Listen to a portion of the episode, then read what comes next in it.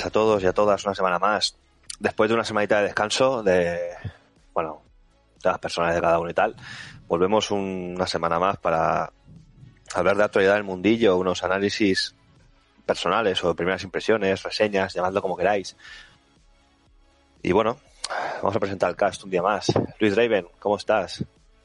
Pues bien, mira, aquí estamos otra vez la semana más, después de dos semanas sin grabar, que ya, Bien, bien. eh, ya había ganas, ya había ganas. Y nada, en estas dos semanas, a pesar de que han pasado dos semanas, la verdad es que solamente he jugado a un juego, que ha sido al Gear 5. Eso sí, me lo he acabado. O sea, le he dado caña a tope al juego. Y me lo he acabado, pero no, no he jugado nada más. Lo que sí he estado es mirando mucho por lo que son las consolas nuevas, evidentemente. Lo que, lo que es la actualidad de hoy en día, de hecho. Y pues nada, mirando un montón de vídeos, un montón de páginas web, de foros, de, de consolas echando humo y ese tipo de cosas. Literal, además. Sí, sí. Bueno, ¿y de qué nos vas a hablar hoy? Ah, y el juego que voy a traer hoy es Death Stranding, que es un juego muy, muy especial Uh. para mí. Muy, muy... Bueno, ya lo contaré. Lo contaré en su momento, pero vamos, para mí es un juego mítico. Típico. Eh, sí, sí, espero que te portes bien con él, porque no te baneo, tú mismo. Nada, no te preocupes. Bueno, Animal, aquí estamos un día más. ¿Qué te cuentas? Aquí. Un día más. Un día más de odio, cabreado, como siempre. Vaya, qué raro. Cuéntanos, Sí. a ver qué te pasa. Dice mi novia que los perros se parecen a sus dueños y la perra de ella siempre está ahí tranquilita y la mía está ladrando todo el día enfadada, como ya sabéis, así que parece que es cierto. Sí, sí, Zelda es un es una más en el podcast, porque muchas veces sale. Sí, ya lo habrá escuchado, los, oyentes a- lo habrán escuchado. No de la forma que le gustaría. En fin, bien, bien, todo bien, todo bien, la verdad. Trabajando bien. Bueno, eso es bueno. ¿Y de qué nos vas a hablar hoy? Hoy voy a hablar de Devil May Cry 5 y que es uno de mis juegos, bueno, es mi saga favorita y mm, a mí es el Devil May Cry que más me gusta, así que bueno, vamos a dejarlo en buen lugar y, Claro que sí. y jugar. eh, he jugado esta semana al Blasphemous, que me parece un juego bastante, bastante bueno, un juego español hecho aquí. Muy, muy bueno. La verdad es que si no fuera por el Fall Guys, probablemente le habría metido ya alguna sesión interesante de estas de. De siete horas en un día de las mías míticas. Lo que pasa es que. Este juego me tiene muy absorbido, como ya sabéis. Solo llevo seis horas al Blasphemous, pero muy bien, la verdad es que está muy guapo. Y también jugué una horita al My Friend Pedro, que me gustó. Lo que pasa es que, bueno. eh, yo estoy en el mundo Fall Guys y le do- puedo dedicar poco al resto. Aquí la, la pregunta que se hace todo el mundo es ¿cuántas horas llevas al Fall Guys? 180 y algo. Madre mía. Tu puta madre. En fin. Bueno, pues Devil May Cry, Animal, seguro que lo dejas en buen lugar y seguro que me lo vendes. Devil May Cry le metí 187, estaba cerca del Fall Guys de superarlo. Madre mía. Bueno, lo superarás y de aquí a, de aquí a mañana 200, ya verás. Igual no, pero hoy lo supera seguro. Bueno, Sofi, los juegos de la Sofi, ¿qué nos traes?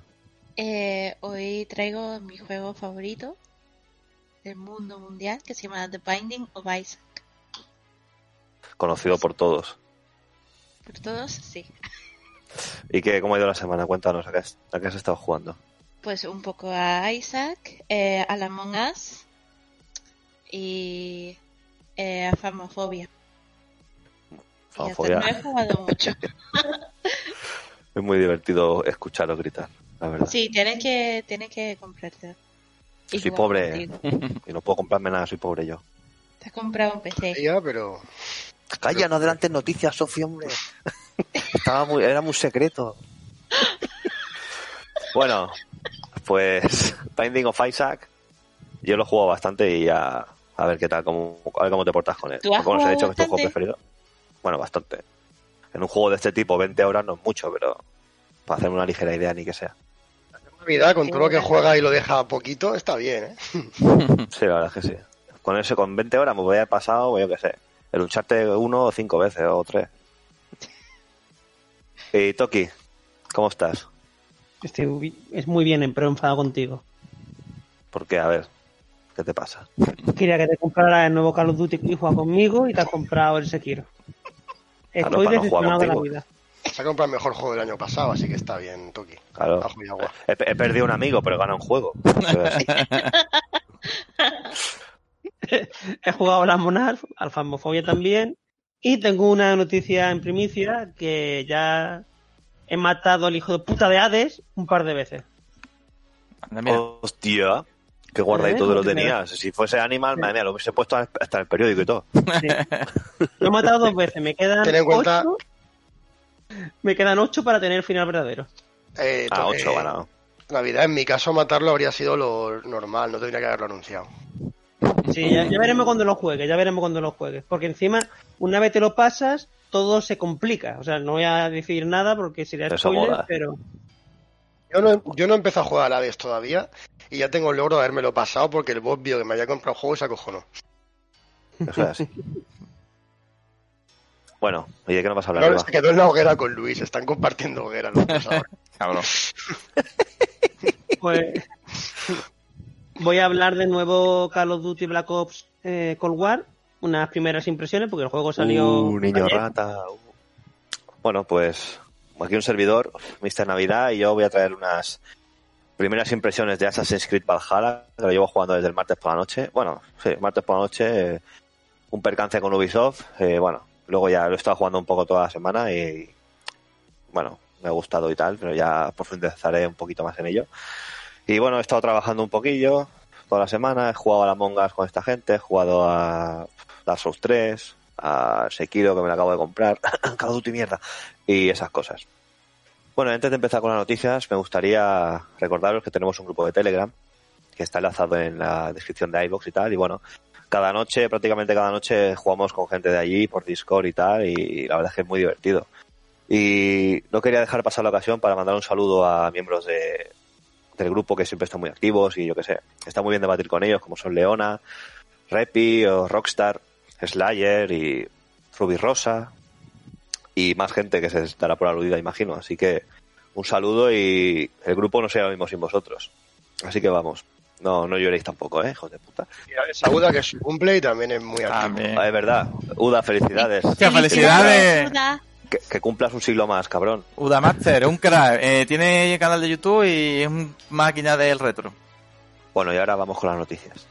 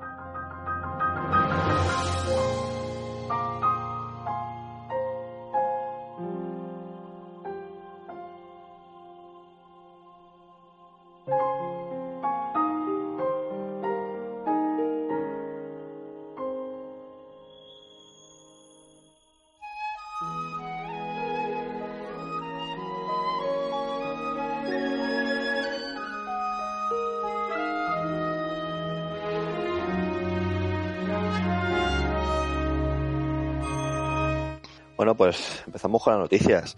Una semana un poquito calentita y la nueva generación está muy candente, ya que Xbox ya ha salido y Play 5 está a la puerta de- del convento ya. Bueno, empezamos con una mala noticia para los usuarios de Xbox y de PC, ya que The Medium se retrasa hasta el 28 de enero de 2021. Un juego que iba a salir prácticamente con la consola y que la gente le tiene bastantes ganas por referencias a Silent Hill, Akira Yamaoka, la banda sonora. La verdad es que a mí, bueno, me gustaría jugarlo y tal, pero tampoco es de mis más esperados. Y bueno, pues se retrasa hasta el año que viene, prácticamente. Mm, Salía el 10 de diciembre. Sí, sabía sí, que se a desde que se retrasó Cyberpunk al 10 de diciembre. Ah, Sí, porque sí, es que Era la fecha, sí, ¿verdad? eh, salen Claro. jun- salían juntos y han dicho, "Pff, eh, o es él o yo, amigos. o- y le han preferido retrasarlo. A ver, yo lo veo una decisión inteligente. Es una putada para los usuarios, pero bueno, tampoco es, eh, tampoco es demasiado, es un mes de retraso. Mm, y lo veo normal. A ver, es como salir con un Red Dead Redemption o con un GTA o algo así. Es que te vas a comer los mocos. No sales el mismo día que, que yo que sé, que un Sackboy, con todos los respetos Claro. al Sackboy. Sales el mismo día que uno de los juegos de la generación. Eh, estás Sí, jodido. Pero estás muy jodido. Y más un de, Ya. un de Medium que no deja de ser un doble A, ¿no? Un indie un poquito así subido de vueltas, como la Plague Sí. Tale, ¿no? Es decir, que tampoco. Claro. Sí, yo pasa, yo quiero comentar que la trascendencia de este retraso, yo creo que viene en que se suponía que The Medium era el primer juego que iba a aprovechar de verdad la serie X, porque como ya sabemos, no ha salido con ningún juego en principio que se suponga que aproveche la serie X totalmente, ¿no? Porque los juegos que han salido son pues, los típicos Valhalla, el Watch 2 y tal, pero uno concreto de, de la consola no. Y este se suponía que era el primero que iba a hacer uso pues, del SSD para cambios de mundos y tal. El retraso a mí me parece mala noticia por eso, porque vas a tener que esperar hasta enero, 28 de enero, que es la fecha que han dado, para poder probar un juego que se supone que haga uso de la consola nueva, de la prestación de la consola nueva. Pero bueno, ellos verán. Sí, sí. negativo como para el usuario, pero se entiende. Yo en este caso lo entiendo. Totalmente. Es decir, no quieres salir el mismo día que un juego que está destinado a vender a lo mejor 20 millones de copias y tu juego, la gente ahora con la crisis de por el coronavirus y toda la hostia, pues no se va a gastar tanto dinero en según qué juegos. Pues escúchame, es que es lo que hay. O sea, es que eso ha pasado siempre. Es la, la putada es lo del Cyberpunk, que el Cyberpunk tenía que salir ahora, ¿no? En- no sé qué día estamos, 13, 14, y salían tres días o así. O sea, Sí, comentar que el juego sale en Game Pass. Lo digo porque, bueno, no Sí. tendrían tampoco que comprarlo de por sí, pero bueno, yo te digo, yo verán por qué lo han retrasado, pero bueno. Bueno. Eh, siguiente noticia. Mm, parche Fall Guys. Mm, Animal, ¿algo que decir? Sí, es la mid-season de Fall Guys, eh, parche de mitad de temporada. La verdad que la gente está bastante contenta y se han recuperado bastantes jugadores. Eh, yo que lo sigo a diario, ¿no? El número de jugadores que juegan han vuelto bastantes porque, bueno, el parche, lo más importante para mí es que arregla muchos bugs. Por ejemplo, hay una final, la de Festival de los Saltos, que antes pues no la habré perdido yo veces porque no, te, no te detectaba bien el salto y ahora va pero como la seda, como resbala como aceite. O sea, te digo que a lo mejor de cada 10 veces que la juego la gano 9, porque ahora te coge los saltos todos. Y era muy frustrante perder porque le das al botón y no va. Que al final a mí me han ganas de tirar el mando por la ventana más de una vez, pero claro, es que no es el mando, el mando va bien. Luego han metido una pantalla nueva que está muy chula. Han metido un montón de variaciones a pantallas ya existentes, algunas excesivamente random que están desapareciendo. Eh, Veo bien que lo intenten para dar variedad, pero sí que es verdad que todo lo que han metido no funciona. En PC han metido también un nuevo sistema de nombres que no me convence. Ya no te vas a llamar Falgui no sé qué número. Ahora hay una hay un autogenerador de nombres. Tú le das, si no te gusta el que te ha salido, pues le das otro. No me parece la solución adecuada. Lo hacen para evitar que te pongas, yo que sé, polla gorda 20, ¿no? Por ejemplo. Pero no sé, no me gusta. Yo creo que podría de- dejar a todo el mundo ponerse lo que quisiera y el que sea un poco gilipollas y se ponga el polla gorda, pues que lo baneen, no pasa nada. Sí.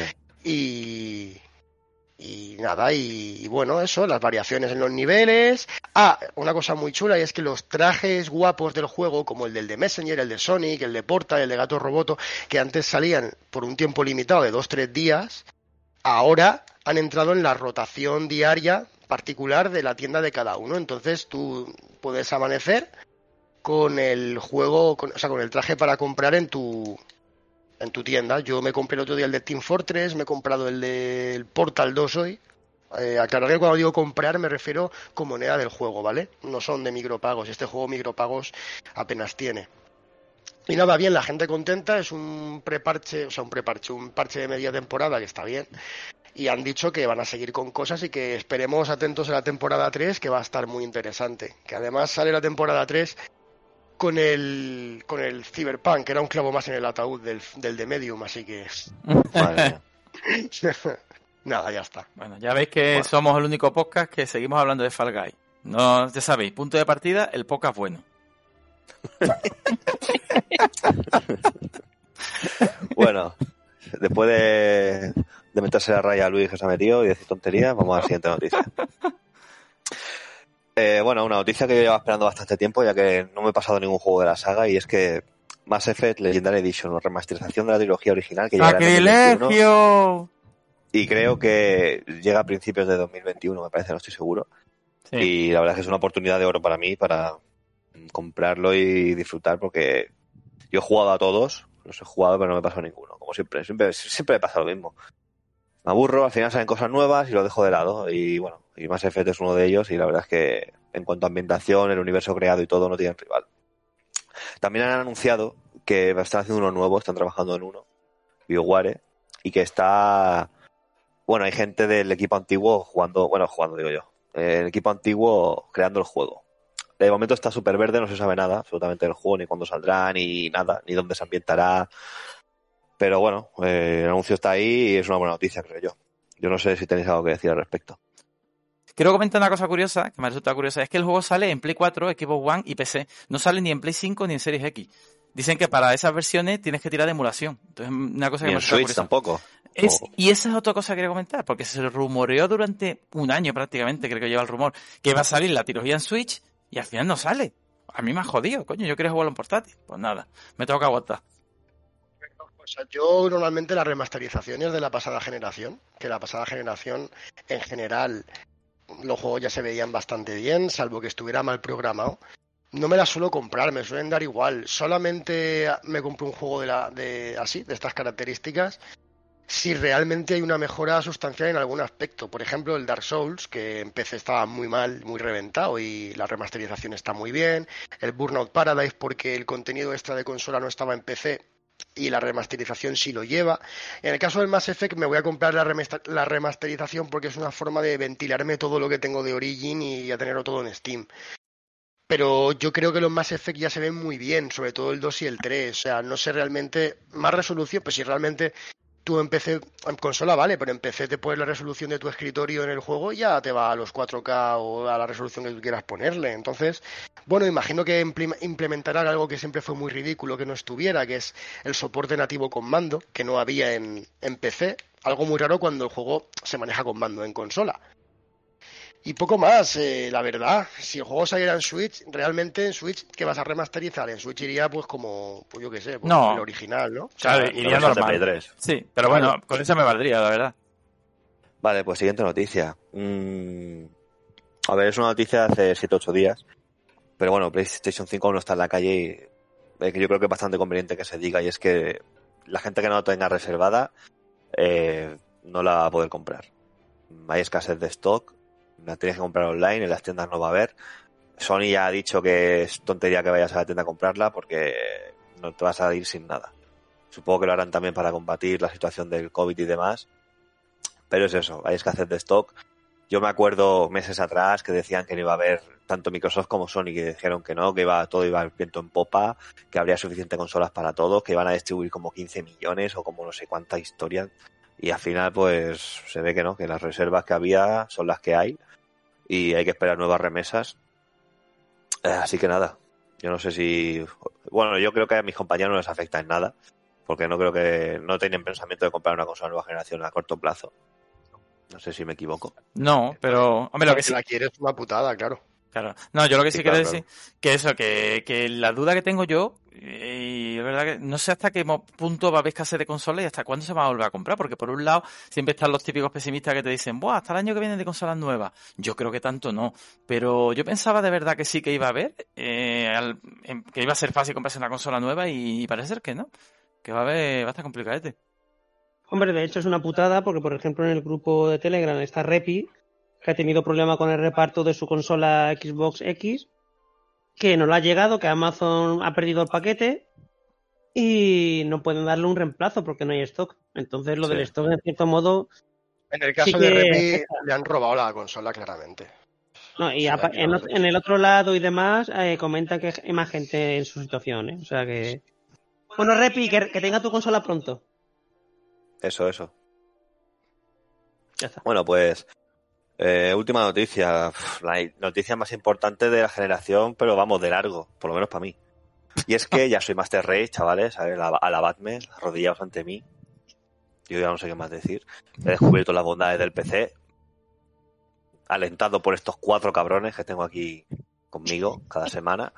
Pero sí, sí, mm, les tengo que dar las gracias a todos y cada uno de ellos porque me han descubierto un mundillo que yo veía de lejos y decía, bueno, yo es que no me gasto tanto en un PC, no me merece la pena, prefiero jugar a menor calidad, pero a menor precio también de hardware y tal, los cojones. ¿Sabes ya? Se te acabó jugar con mando, jugar en el sofá, se te acabó jugar en la tele del Sí, salón, sí, claro, pantalla, pantallazo azul cada cinco Sí. minutos. monitor pegado, ratón y teclado y ya está. Sí, sí. No, no, la verdad es que muy contento con el cambio. Juegos como Dark Souls, Sekiro, cosas así a 60 frames. 1080, no juego a 4K, eso también es verdad. No necesito un equipo aquí de, de 1500 euros para nada de momento. Juego a 1080 en una tele y, y estoy súper contento. Sí, pero yo sé que tú en Muy, muy verdad, contento. No tengo lo último de lo último tampoco, pero suficiente para lo que necesito. es que yo sé que tú te sientes mal por no pagar mensualmente el online. Sé que te sientes mal, pero es lo que hay. Hombre, sí, yo no, yo sigo pagándolo más que nada, porque pobre Sony, pobre Microsoft, que están en la ruina. No vaya a ser que desaparezcan de la noche a la mañana. ¡Que se jodan! Y nada, esa es la noticia, chavales. Ni juego de Kojima, ni nada. La noticia de la generación es que Navidad ya es Master Race. Parece mierda de noticias. ¿eh? ¡Eh! Que te quemo el pelo, ¿eh? Y no te compras Black Ops. y vamos.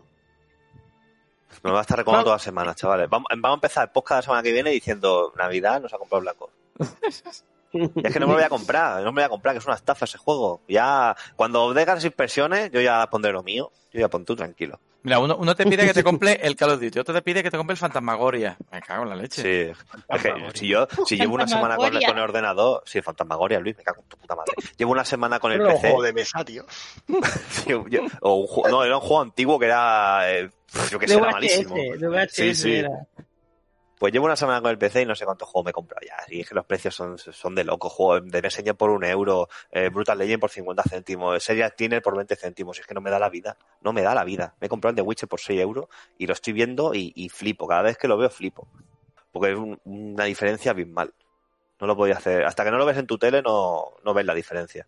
Las texturas, la, la calidad de todos objetos a distancia dibujado, la iluminación. En fin. Podría hablar largo y tendido, pero simplemente os recomiendo que de- los que no tengan, que den un paso, que se hagan un esfuerzo. Para mí ha supuesto un esfuerzo gastarme ese dinero, la verdad, porque no soy rico. De hecho, me llaman el pobre por algo. Pero muy contento con el cambio. Así que os lo recomiendo. Y nada, hasta aquí las noticias de hoy.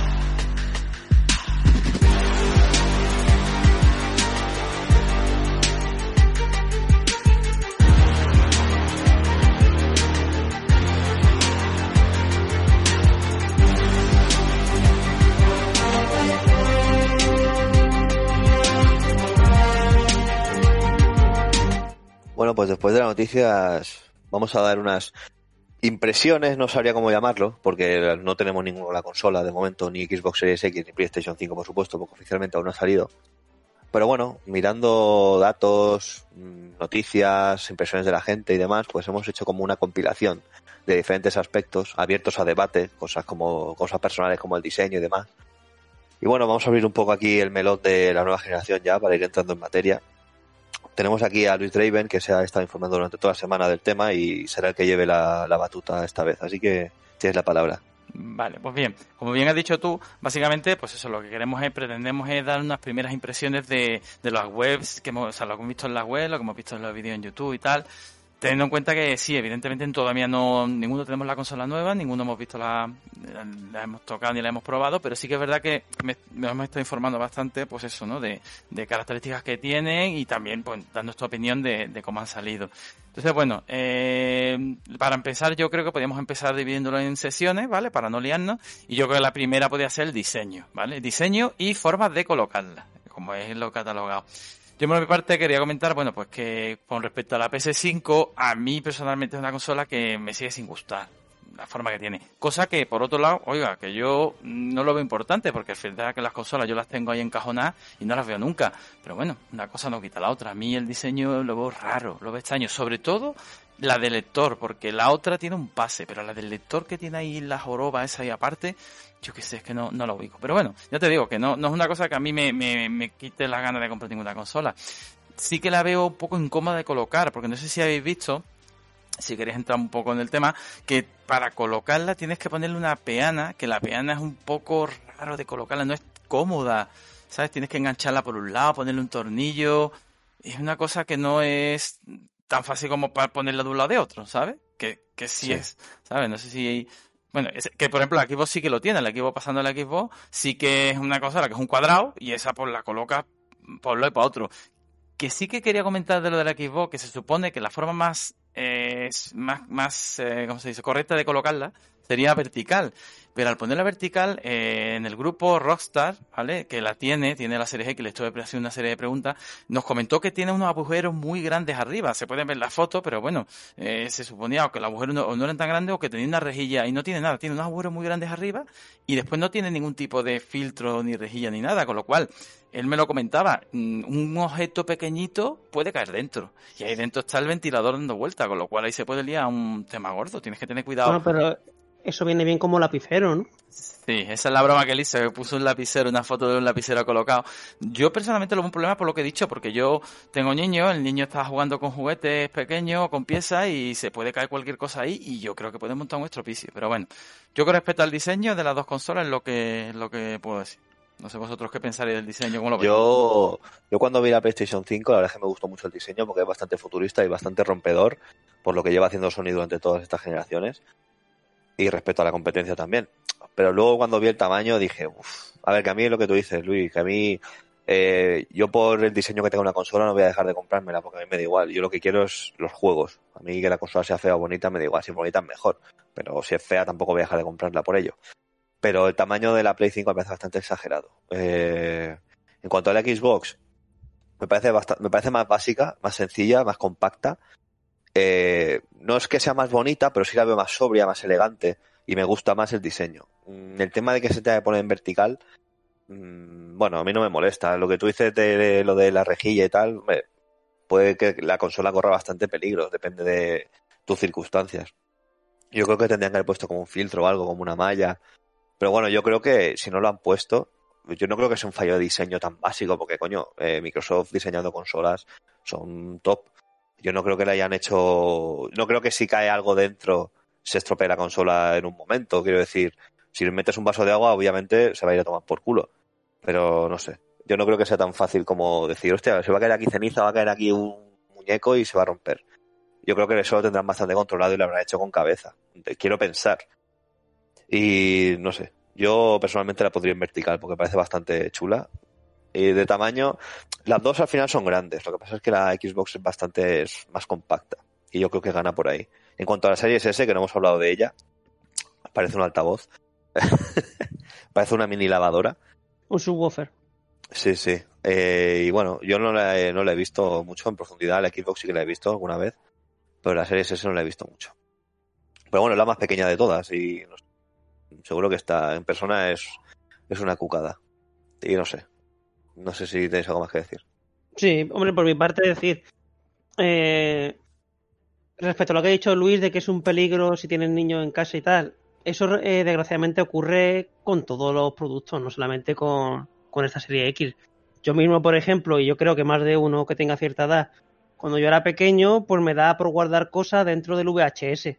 En plan, mi, mi juguete favorito se escondía ahí, no sé qué, que recuerdo que una vez vino el técnico tenía seis años o así, pero y me acuerdo de eso, empezó a desmontar el vídeo, a ver qué le pasaba, y me sacó un G-Joe, un no sé qué, un indio. eh, entonces, claro, ¿esos problemas del VHS? Pues no es problema del VHS, es problema del niño y problema del padre por no fijarse, ¿me entiendes?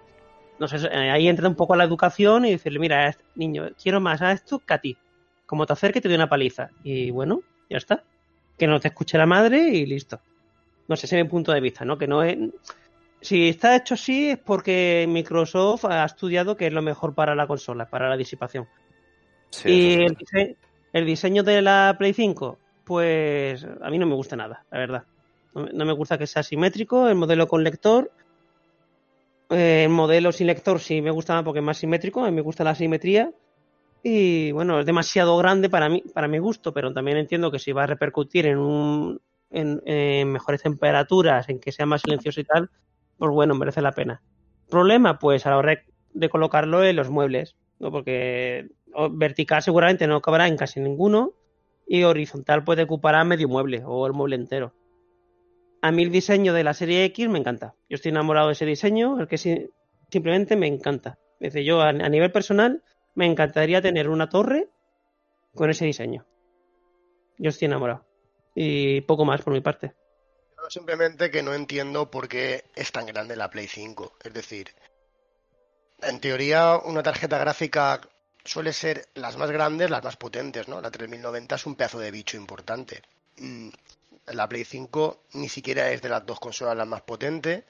Ya hemos podido ver como PCs un poquito más pequeños, con una caja como la de Repi, micro ATX, eh, puedes meter una gráfica top y todo top. Entonces, ¿Cuál es el motivo por el que la Play 5 sea ese bicho? No, es que no, no lo termino de entender. Es, es muy antiestética, no te cabe en ningún lado. Necesitas tener un mueble como el que tengo yo, que hay un hueco así bien al aire para ponerla en vertical, porque como la quieras poner en horizontal te comes el mueble entero.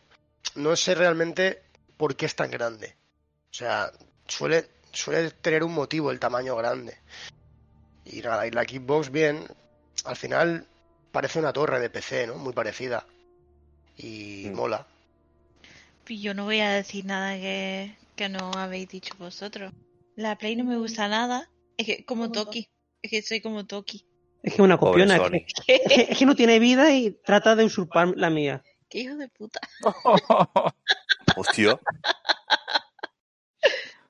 No, es que me parece muy Sí, feo. después de ver a Toki, eh, qué feo fue eso. Vale, pues mira, ahora vamos a pasar a la próxima sesión, ¿vale? La sesión es la interfaz en sí, la interfaz donde la que enciende la consola.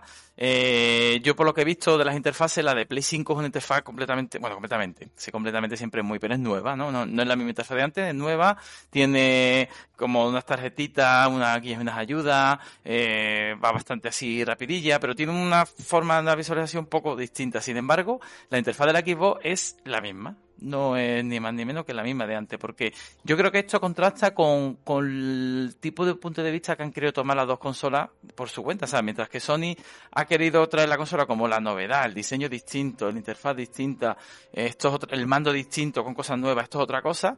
Eh, Microsoft ha optado por continuar lo mismo. Básicamente lo comparan mucho, por lo que he oído y también lo comparto, que dicen que comprarte la Series X básicamente como comprarte un, PC nuevo o una gráfica nueva, ¿no? Porque es lo mismo que ya tenías, pero mucho más potente. Entonces, bueno, pues son los dos puntos de vista distintos que cada uno. Tienen sus pros y sus cada uno, porque es verdad que la novedad del Play 5 está muy bien, pero es verdad que la Xbox pues lo, lo sientes todo como ya más cercano y más, más, pues eso, lo que ya tenían, ¿no?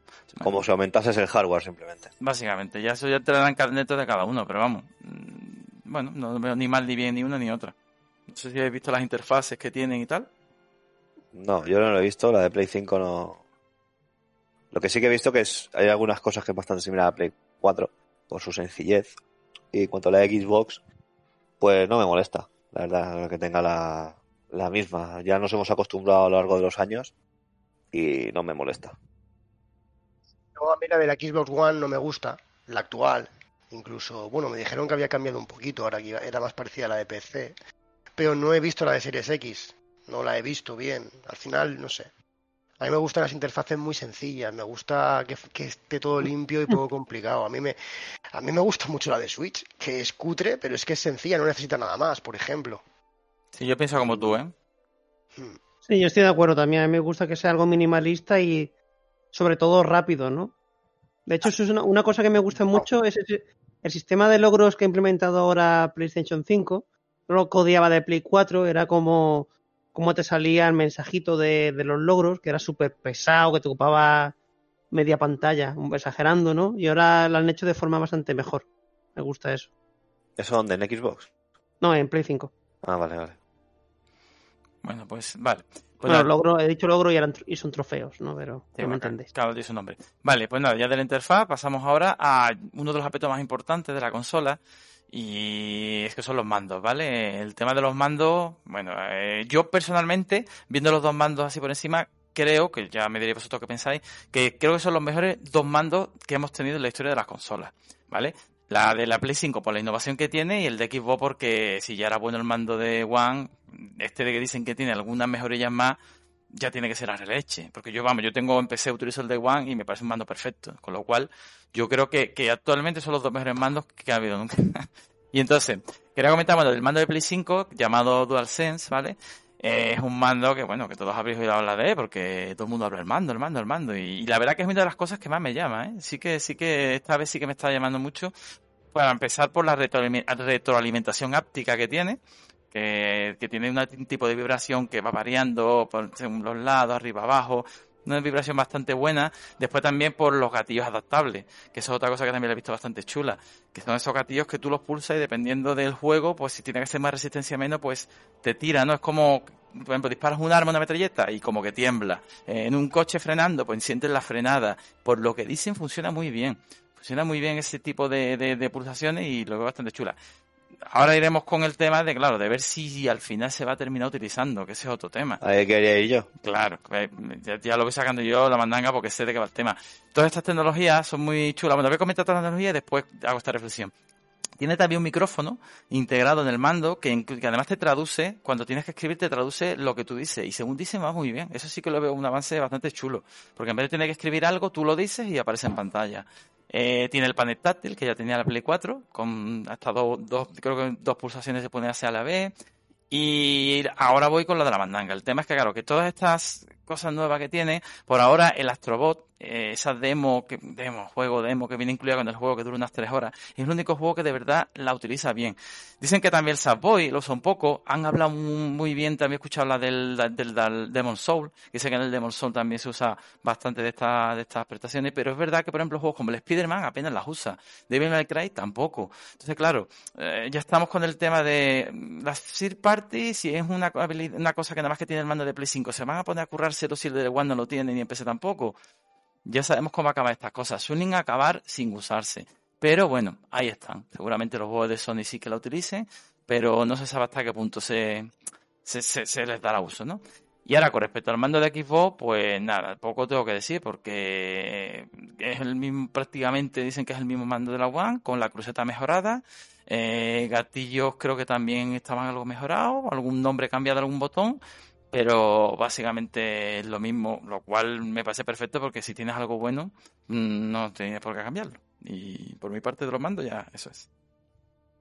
Mm, yo quería decir que lo que has dicho sobre la tecnología que tiene el mando de PlayStation 5, yo creo que va a ser lo mismo de siempre. El de Play 4 fardaban de pantalla táctil, botón share, no sé qué. Y al final el botón share sí que es se usa porque es algo que viene en el sistema directamente, pero el, botón táctil era un botón más. No se comieron la cabeza para hacer cosas nuevas con ese mando. Y es lo que decimos. Si sale un juego, un Assassin's Creed, por ejemplo, eh, no van a aprovechar el mando de Play 5 y el equipo se va a quedar fuera. Va a haber paridad en ese aspecto. Sobre lo que has dicho de el tema de que tiene un micrófono el mando de Play 5 y tal, que te parece un avance, eso en Play 4 ya lo tenía. O sea, el micrófono en el mando no lo tenía pero tú podías activar cosas en el, en el sistema PlayStation 4 hablando por el micro que usas normalmente para jugar. Tú le decías PlayStation 4 iniciar GTA 5, por ejemplo, y el juego se iniciaba solo. Cosas así.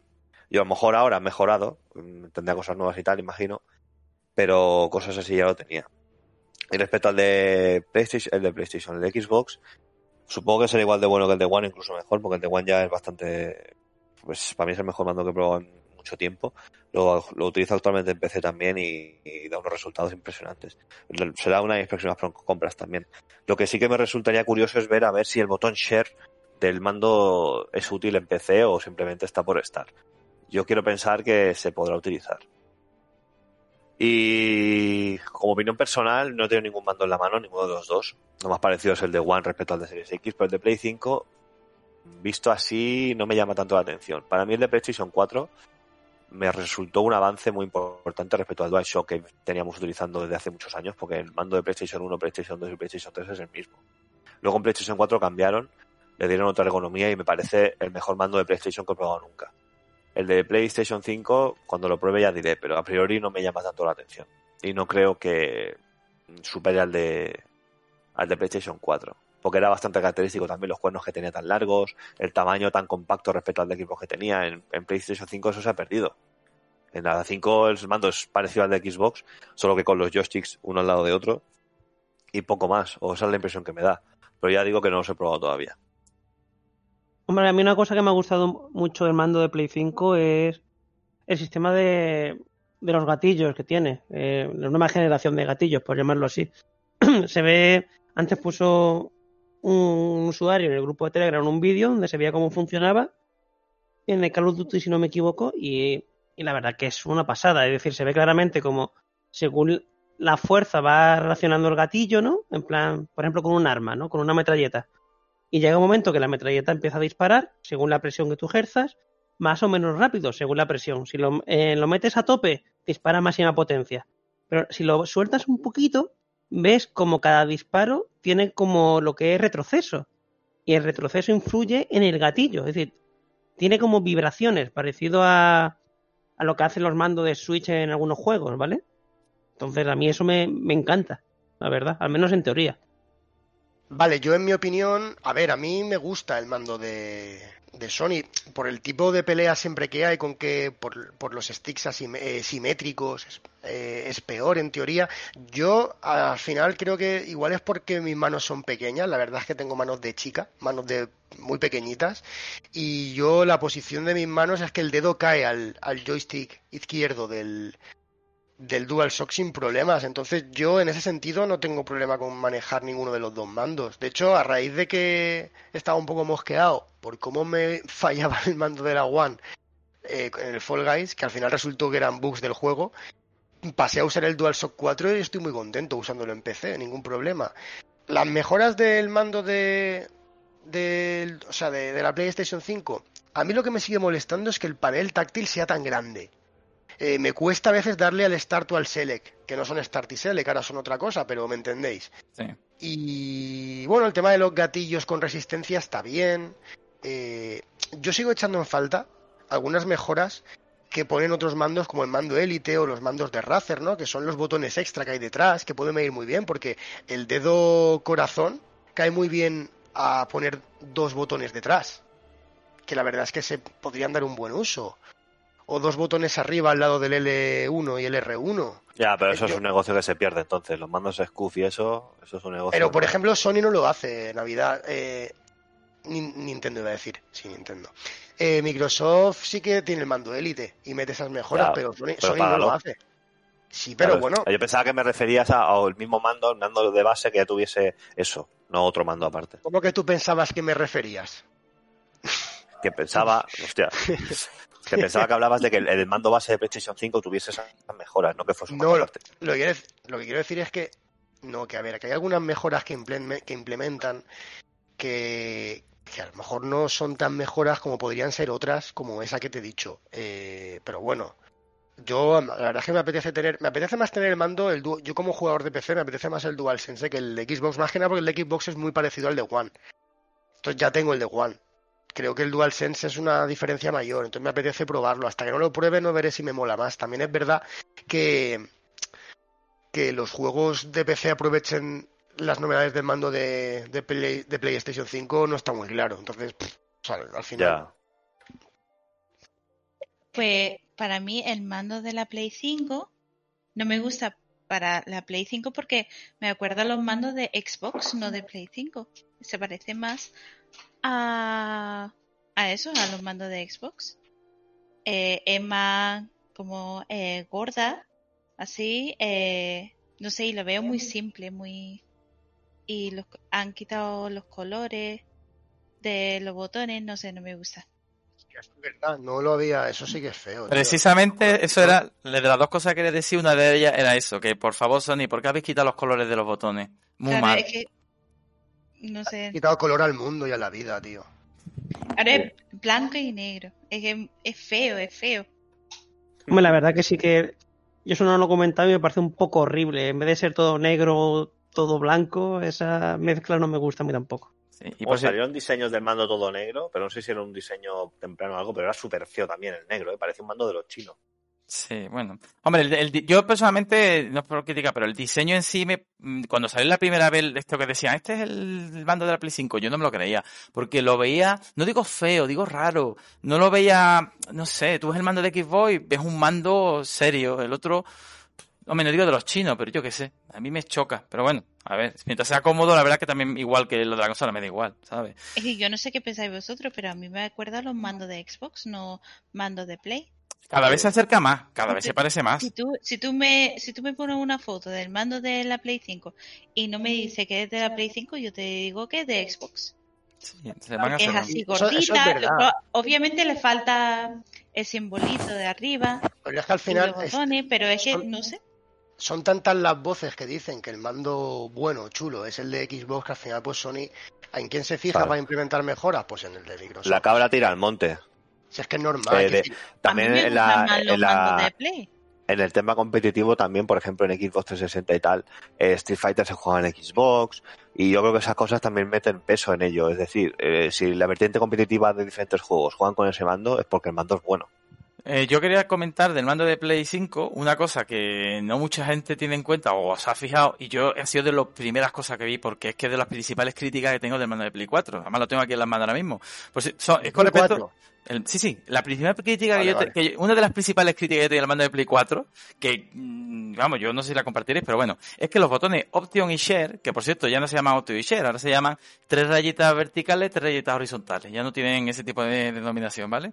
Eh, en el mando de Play 4 están a ras de, de mando, con lo cual cuando le quería dar me costaba mucho porque mm, si Sí, no miraba sí, sí, sí, sí. no los encontraba. Ahora le han Opino puesto igual, igual. ahora le han puesto relieve, claro, ahora le han puesto relieve y están salidos para afuera, con lo cual ahora a la hora de tocarlo los encuentra y eh, para mí era un fallo de diseño del mando de Play 4. Pero bueno, yo creo que ya vamos a pasar a la siguiente sesión, ¿vale? Que el mando que le hemos dedicado bastante, pero es verdad que es de las cosas más importantes, por no decir la que más, porque es lo que tú tocas, lo que básicamente. Eh, vamos con los tiempos de carga. Eh, yo personalmente en esta sesión no me voy a, a pringar las manos de decir que una es más rápida que otra, porque tú te pones a ver en una página y ves que unos juegos son más rápidos que otros, mm, o en otra página los segundos no tienen nada que ver, lo que está claro que son mucho más rápidos los tiempos, que básicamente segundo arriba segundo abajo son muy similares las dos, y que, bueno, que esto es un avance que va a venir genial, porque sí que es verdad que pasamos de minuto y medio a 30 segundos. O sea, para mí me parece un avance de la leche, pero ya te digo, yo no voy a comentar mucho más el tema, salvo que van más rápidas. No sé vosotros qué queréis decir. rápido. El, el problema, yo- sí que he leído que incluso parece que en los juegos en la Series X van más rápido que en la PlayStation 5 a pesar del SSD. Pero es que yo creo que donde realmente se va a notar el SSD de PlayStation 5 es en los juegos de Sony. Claro. Son los que se van a hacer pensando ciegamente en ese SSD. Ahora que tú cojas un juego de la pasada generación o actual generación realmente, porque es la actual eh, todavía, la PlayStation 4 y la Xbox eh, One, y lo pases a la, a la nueva generación. Claro, esos juegos no están programados para el SSD, Eso es. ¿vale? Claro, eh, va a mejorar algo, por supuesto, pero no están pensados. Y los multi estamos en la misma. Las CIR hacen el juego eh, lo más equilibrado posible, no van a, a meterse tanto en... Porque es que además el, el SSD de PlayStation 5, si lo quieres aprovechar a nivel eh, diseño de juego, eh, luego, ¿cómo lo harías para una consola que no tiene ese... No, ¿Sabes lo que no, decir? en un juego Es que- no podrías, claro, no, no, no podría. Claro, porque tú coges, por ejemplo, lo que se vio del Ratchet, ¿no? Que es, es muy tocho lo que se vio del Ratchet. Eso luego lo quieres pasar a, a, a un juego en Series X que no tenga ese SSD y te va a costar la vida hacerlo bien, en condiciones. Vale, pues venga, vamos a pasar a la siguiente sesión que está entroncada, entroncada, entroncada se dice, bueno, si no me lo inventa la palabra. Eh, está relacionada con lo del, con, del SSD, evidentemente, que es el espacio en disco, ¿vale? Aquí entramos con un tema un poco peliagudo, tal y como yo lo veo, porque tenemos en Play 5, de, una vez ya instalado el sistema operativo y todo, de la consola de fábrica te viene con 667 gigas libres. Ahí, ese es el espacio que tienes para instalar, ¿vale? Y la Xbox tiene libre 802 gigas.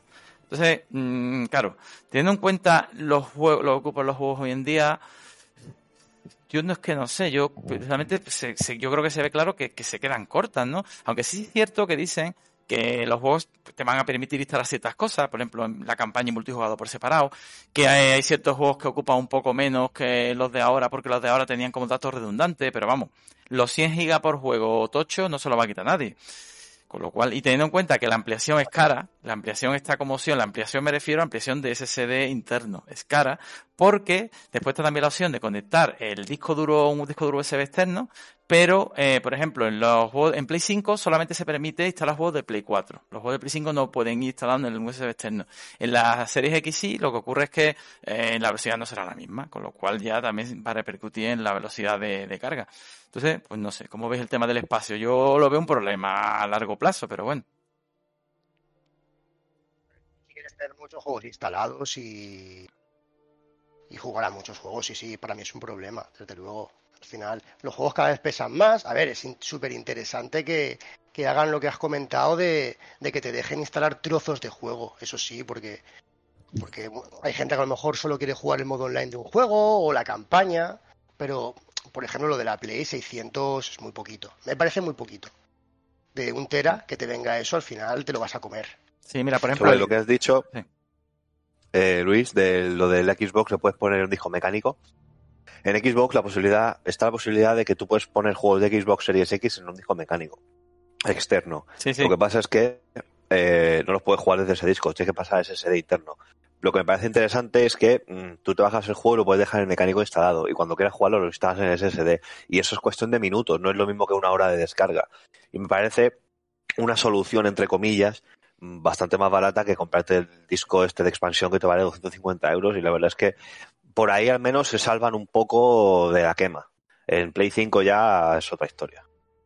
Sí, hombre, no, sabía yo que la acción era así, pero está interesante porque sí que he escuchado lo que tú has dicho, lo que tú has comentado, que copiar un juego de un disco externo al SSD pueden ser cinco minutos por ahí.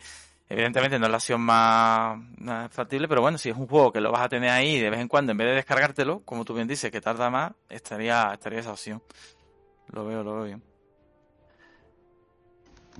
Eh, bueno, hablando del, del disco duro de la Xbox, eh, Microsoft eh, tiene eh, una solución que, que se ha asociado con Seagate para producir como cartucho de expansión de espacio Sí, pequeño. sí, lo comenté antes, pero son bastante caros, creo que son 200 euros lo que cuesta el Tera. al final tú quieres, o sea, tú, yo, él, ¿no? Todos queremos una cosa que mola mucho, eso aparte de los que tenemos PC hace mucho tiempo, que es eh, la- lo guay que es eh, tener muchos juegos instalados, ir cambiando de juego, no, no estar cambiando de disco, o no tener que estar instalando cada dos por tres, yo me bajo los que tal y tengo pam, ¿no? Y claro, en un sistema sí. con tan poquito espacio vas a tener que estar borrando juegos, o sea, al final a, a lo que tú tengas, tu Street Fighter, tu Call of Duty, tu FIFA, que son los juegos, digamos, de que están siempre ahí, ya no te cabe nada, como quien dice. Sí, es que aparte, y es que estamos hablando de juegos más o menos, entre comillas, pequeños, entre comillas, porque cada uno ocupa casi 80 gigas, según Toki. Eh, luego hablamos de cosas como Destiny 2, como Call of Duty Modern Warfare y tal, que son 200 gigas, 180. El Destiny 2 son 100 gigas. La colección de Halo son 100 gigas o 120. Hostia, es que te instalas tres o cuatro de esos y ya está, despídete. Eh, te tengo que comentar, el que esto lo miré, el juego del Call of Duty nuevo en Play 5 y Series X que ocupa 130 gigas.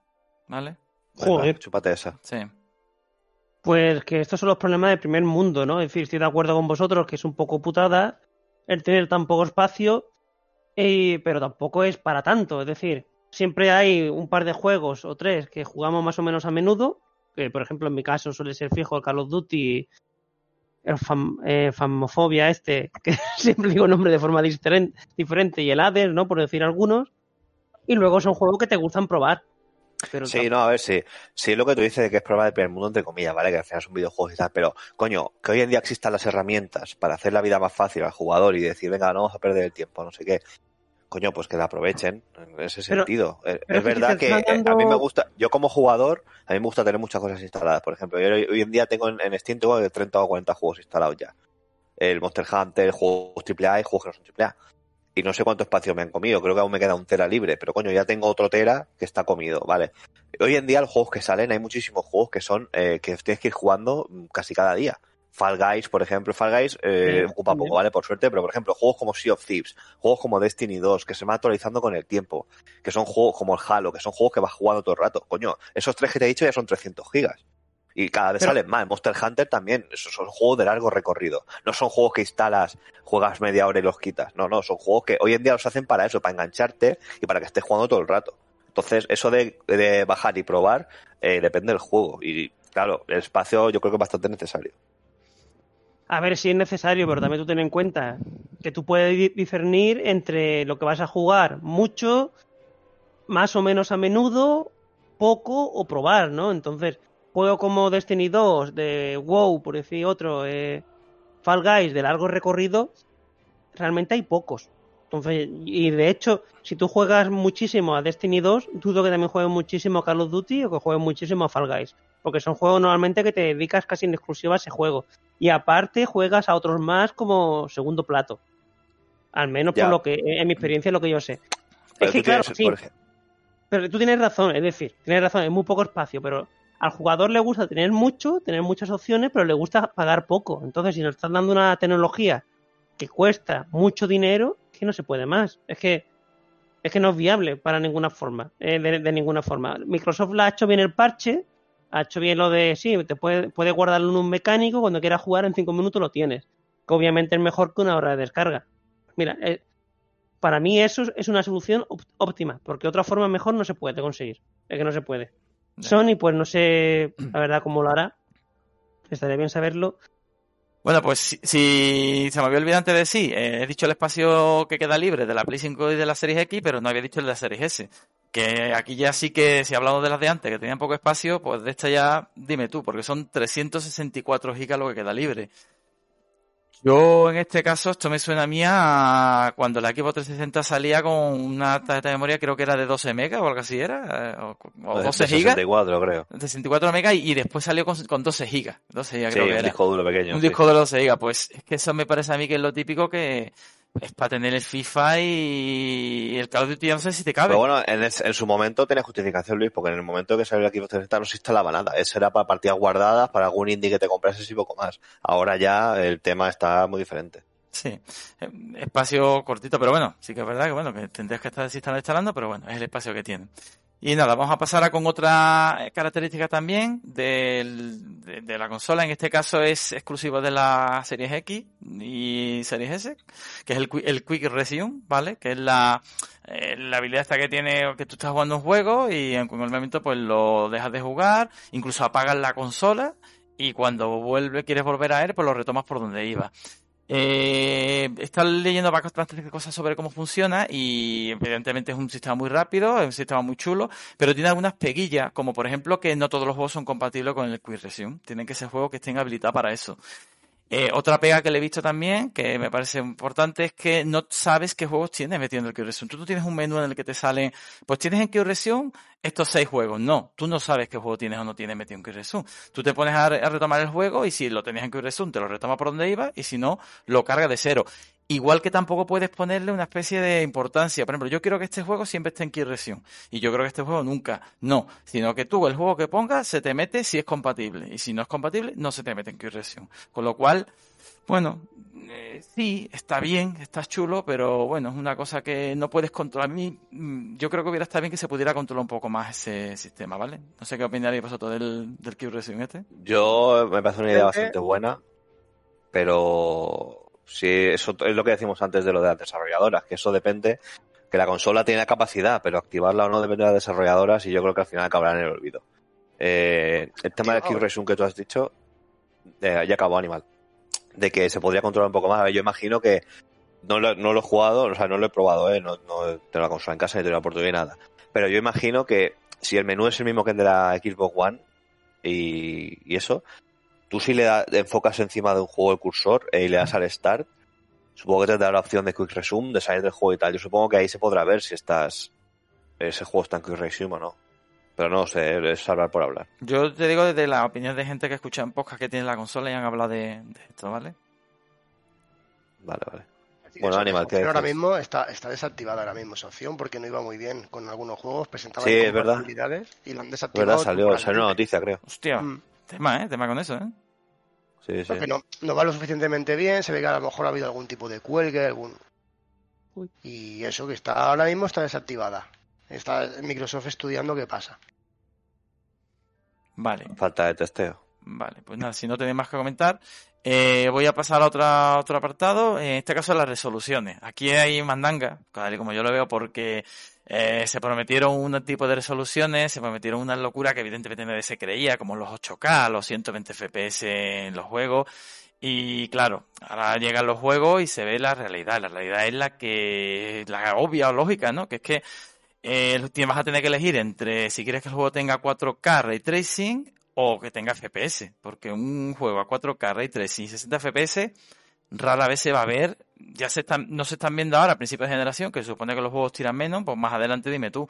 Entonces, claro, están optando, claro, están optando mucho por poner como eh, que tú elijas, ¿no? Tú puedes elegir entre un modo eh, 4K 60 FPS o otro modo 4K 30 FPS, pero con ray tracing y con mejoras gráficas. Bueno, pues al final pues será la opción que, que darán. No sé, ¿qué comentáis vosotros? A ver, yo, yo que den opciones a usuarios siempre me parece bien. Que te den elegir una cosa u otra siempre me parece perfecto. El tema es que yo esta semana, estas, estas últimas dos o tres semanas, me estoy informando un poco de precios de PC y demás. Y el que se pensase que iba a tener por 500 euros ray tracing, 60 frames y 4K era bastante ingenuo. A ver, es decir, las consolas valen 500 euros. Suficiente tienen con tener el RTX y con llegar a 4K en algunos juegos o llegar a 2K incluso por ese precio. En, en PC, eh, tener ray tracing, tener una tarjeta gráfica potente y tener 60 frames y demás y tener un equipo competente para ello son 1000 euros prácticamente. Para tener un 4K y un ray tracing, como Dios manda. No me vale eso de que, no, que me va a 30 frames pero con RX. Coño, pues eso en consola también está prácticamente más o menos. Yo no sé la calidad de ray tracing que tendrá. Dice Animal que es el de AMD, que es un poco como de segunda fila. Yo no lo sé porque no he experimentado ni uno ni otro. Pero es eso, el que esperase especificaciones top de un PC de 1200 euros por 500, mm, que se vaya olvidando. Y es como dice Luis, acabamos de empezar la generación y estamos hablando de juegos intergeneracionales. Cuando empiece a salir dentro de un par de años los juegos exclusivos de una generación, eh, con mandangas, con, con su tecnología propia y con motores gráficos potentes, que las consolas ya empiecen a sudar, ya veremos a ver dónde van los tiros. Yo creo que tendrán que bajar algo. Yo no creo que el Forza nuevo vaya a 4K, 60 frames. No lo sé, no lo sé. Bueno, y si no tenéis más nada, pasamos al último punto ya de las consolas nuevas, ¿vale? Que es la retrocompatibilidad, tan cacareada, porque claro, ha sido una cosa tan, tan hablada y tal, que, que parece ser que al principio a Sony era una cosa que no le interesaba, ahora resulta que sí le interesa, y bueno, vamos a ver cómo ha salido cada una del tema de retrocompatibilidad. En el caso de la Play 5, eh, la retrocompatibilidad, sorprendentemente, porque es verdad que muchos no apostamos por ello, yo no, no lo pensaba que fuera a ser así. Yo tampoco. Eso es, es compatible con prácticamente casi todo el catálogo de Play 4. De hecho, es más, eh, es curioso porque han salido una serie de juegos que dicen que no son compatibles. Eh, por ejemplo, Ubisoft saltó que decía que el, uno, el Assassin's Creed, el, el Syndicate no era compatible, y resulta que sí que lo es. Sí que lo es, por lo menos en la versión en disco, gente que lo ha tenido la prueba, lo que ocurre es que al empezar el juego te dice, este juego puede que tenga algún tipo de fallo, puede que no te lo puedas acabar, te pone un mensaje como diciéndote que bueno, que puede que el juego no te vaya bien del todo, ¿vale? Pero es, lo puedes correr en la consola, ¿vale? Entonces, bueno, decimos, son, los juegos son compatibles prácticamente todos, pero para tener mejoras, eh, si tienen los FPS desbloqueados, sí que suben de velocidad al estilo que tenía la PS Pro, pero si no necesitan parches para tener mejoras, ¿vale? No tienen por defecto HDR o anti-aliasing, no tienen otro tipo de cosas por defecto, sino que necesitan que sean parcheados. Y ahora mismo, juegos parcheados no hay muchos anunciados por parte de Play 5. Por ejemplo, creo que el, el God of War lo han anunciado que va a estar parcheado, el de la hoja también lo van a parchear para tener mejoras del mando, por ejemplo, han dicho, o en mejora gráfica el Daisy Gone, o Tsushima también han dicho que lo van a mejorar con parches. Sí, el juego de Sony, vamos.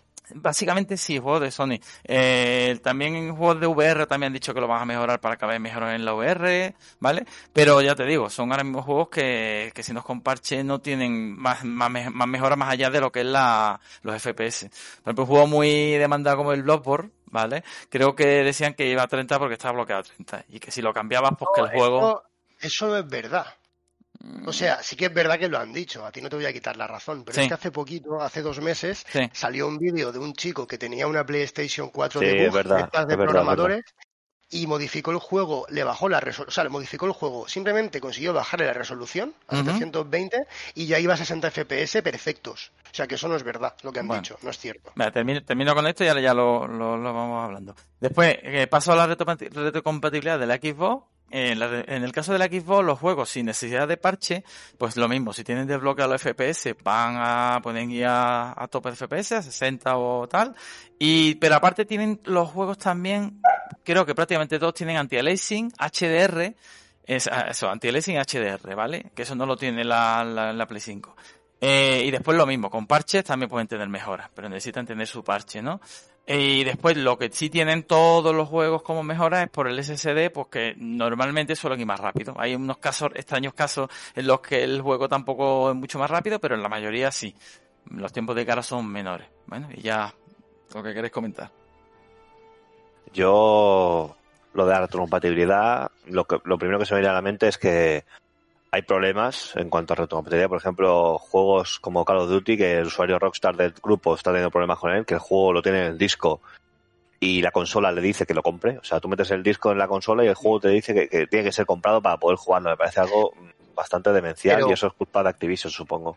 Porque yo imagino que la consola piensa que el chaval es un kinky y lo ha robado. Porque, oye, claro, cómpralo, tío, que eso se lo ha robado en la tienda. ¿Qué pasa con tu rollo? Y eso. Y lo que dice Luis de, en cuanto a anti-aliasing y demás, eh, a ver, la Xbox es más potente que la Play 5 y por potencia bruta los juegos los moverá mejor la, Play, la Xbox. Ya, más que nada por pura lógica. También Microsoft tiene un departamento específico para ello, para retrocompatibilidad, para trabajar los juegos. Irán en aumento también, según tengo entendido, que van a poner más de 360 y demás, que aún faltan muchos. Y eso, y le ponen HDR automático y anti-aliasing, que la verdad es que bastante agradecido. Y los juegos que tenga. Yo eso de los FPS bloqueados no lo sabía, la verdad es que me parece un poco cagada, ya que la Xbox Series X tiene la capacidad para mover los juegos ya de por sí. Pero claro, si les pones un script para que estén bloqueados, pues entonces te jodes.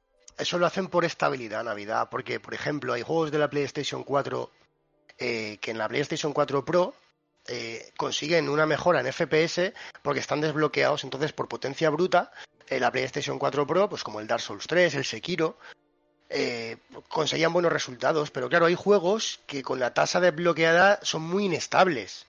Pegan, pegan subidas y bajadas porque no están muy optimizados. Entonces, Vamos, que están rotos. Claro, en cuanto lo subes un poco de vuelta, ya se vuelven locos. Claro, entonces al final lo que hacen la, la compañía es pues lo bloqueo a 30, que a 30 va bien y no tengo esos problemas. Por ejemplo, God of War se sabía ya que en la PlayStation 5 os iría a 60 FPS porque en la PlayStation 4 Pro está desbloqueado. Entonces, si ya te alcanza los 45 FPS en la 4 Pro, en la 5 te va a llegar a 60 y a más si le dejan. Pero cuando está bloqueado ya, ya toca meter parche. Vale. Pues no sé si tenéis algo más que comentar de retro- retrocompatibilidad, si quería decir algo. No, yo no. Nah. Vale, pues nada, ya con esto ya creo que hemos visto por encima todos los aspectos así generales de la consola, ya hemos dicho, no hemos tenido todavía ninguna en las manos, ninguno, no la hemos podido probar, pero bueno, basándonos en los vídeos y web y opiniones de usuarios, incluso un usuario que la tiene, se le estuvo haciendo una serie de preguntas, pues yo creo que bueno, que más o menos hemos podido informar un poco más o menos de, de, de las características que tiene. Después ya, si alguna cambia o no, bueno, pues eso ya eh, pediremos perdón o rectificaremos, ¿vale? Pero yo creo que, que hemos dicho bastante correctamente la- las prestaciones que tiene. Muchas gracias, muchas gracias Rockstar por someterte al interrogatorio de Rick Draven a Series X. Sí, decir, bueno, decir que Rockstar eso, que le comentamos de que sí podía venir y tal, al final no ha podido, pero nos comenta que más adelante, cuando ya le haya dado más caña a la consola, pues se pasará por aquí y nos comentará su- sus Sí, impresiones cuando de salga, primera cuando salga de la cárcel, que está en Guantánamo ahora. y nada, y ya está, ya por terminar, solamente, bueno, había otra serie de puntos que tenía apuntado aquí, pero bueno, son ya sobradas, como el sonido 3D, por ejemplo, que bueno, que en principio dice que no se usa, no se está usando mucho, no se sabe dónde va a llegar, lo, lo habló mucho Sony, y bueno, no se sabe hasta dónde, como tampoco los cascos suyos todavía no se han probado y tal, pues no se sabe. Muy bien, pues vamos para los análisis.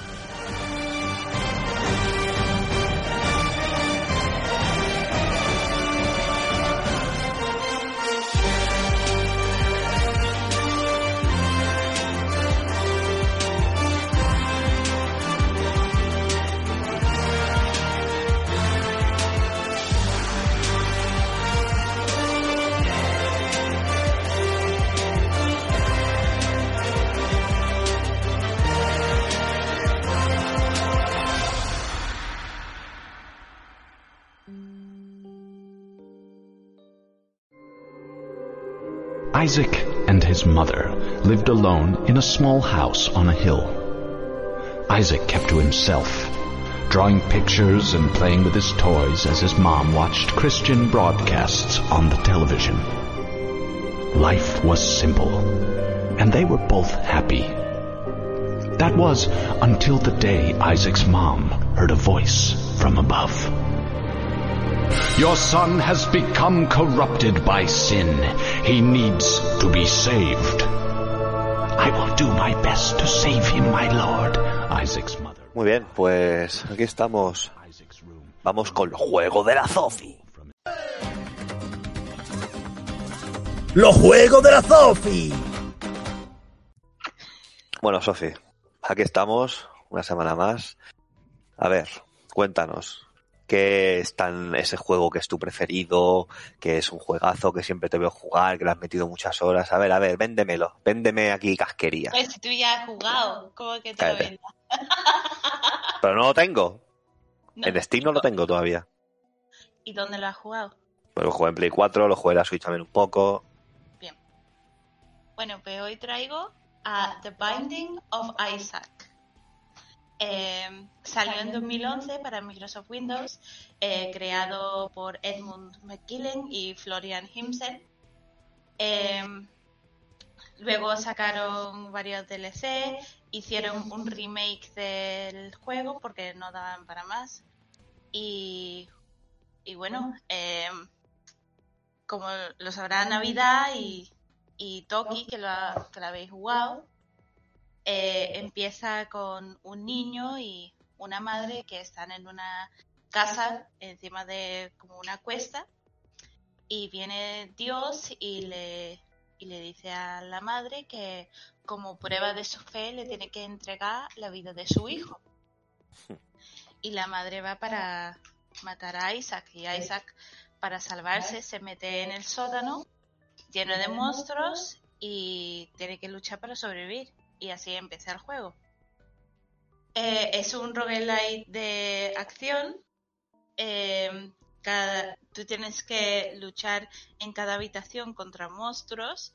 Hay habitaciones de tesoro donde te dan un objeto que te ayudará. O no. Eso ya lo vemos después. Eh, y al final de cada nivel tienes que luchar contra un boss. Cada nivel se hace más difícil. El primer boss suele ser nada, una mierda, pero luego se va haciendo más difícil, como en cada, cada nivel. Como dije antes, lo original salió en, en 2011, en octubre de 2011, y ahí solo sacaron cuatro capítulos. El boss final del juego y cinco personajes, Isaac, Caín, Maggie, Judas y el bebé azul, Blue Baby. También sacaron en ese año una actualización de Halloween, que era la mayor edición al juego post salida, porque introdujeron acuerdos con el demonio. Los acuerdos con el demonio eh, son unas habitaciones donde tienes eh, tres o dos objetos, pero para eh, tienes que entregar eh, una o dos de, de tus vidas. Entonces tienes que, a lo mejor tienes tres vidas y un ítem te cuesta dos vidas, tienes que pensar si te merece la pena o no.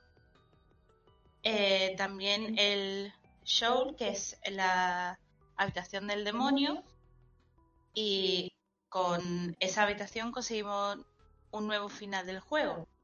Son 11 finales por ahora, con el original y la actualización.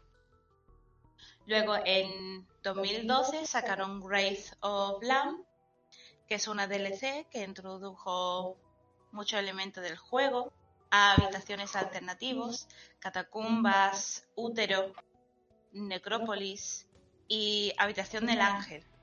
Tenemos habitación del demonio y habitación del ángel. Dependiendo de cómo vas por los niveles, te sale eh, los porcentajes de ángel o demonio. Por ejemplo, si hay algunos eh, como muñequitos eh, por el juego, pues si le pones una bomba al lado y lo explotas, pues te sale más porcentaje en el, de demonio. Porque ha sido malo, ¿no? Eh, y claro, tienes una habitación del ángel también. Y los del ángel no te piden corazones, no te piden vida para que le compres las cosas. Y también sacaron un nuevo final eh, llamado el cofre, que eso es nivel, eso es nivel entero, final. Eh, y los finales se suben ya a 12 y luego más. Eh, claro, pero ahí es donde los creadores no pudieron añadir más contenido. Llegaron a, a sus límites y no pudieron añadir más. Y por eso decidieron recrear el juego desde el principio con un motor nuevo y un estilo de dibujo mm, más retro, retro inspirado. Y añadieron mucho, eh, muchísimo más contenido. Y el remake salió en 2014. En 2014 salió para PlayStation 4, Vita, Xbox One, Wii U, Nintendo 3DS, salió para mucho. Eh, entre, el, entre el contenido que sacaron, sacaron a cuatro personajes nuevos, Lazarus, Azael, Edan y El Perdido, The Lost, y un nivel nuevo, que es la contrapartida del cofre, la habitación oscura, eh, y ese te da un nuevo boss final, Mega Satan. También te da dos finales nuevos eh, y ya van, creo que 14 o 15. Luego, en octubre de 2015 sacaron Afterbirth, que es una expansión con aún más contenido y añadieron modo grid. En el juego tienes modo fácil, modo normal, modo difícil y aparte eh, modo grid. Pero que tenéis que jugarlo, no voy a expoliar nada. También sacaron a Lilith, otro final y la corrida diaria. Que tú ¿Cómo, cómo, cómo, cómo, cómo? La corrida diaria. ¿Estamos hablando del Binding of Isaac todavía? Lo he, o? busca- lo he buscado, ¿es así? La traducción. No, sí, es que tú eres inglesa y eres bien pensada, pero en español corrida, corrida diaria queda muy pornoso.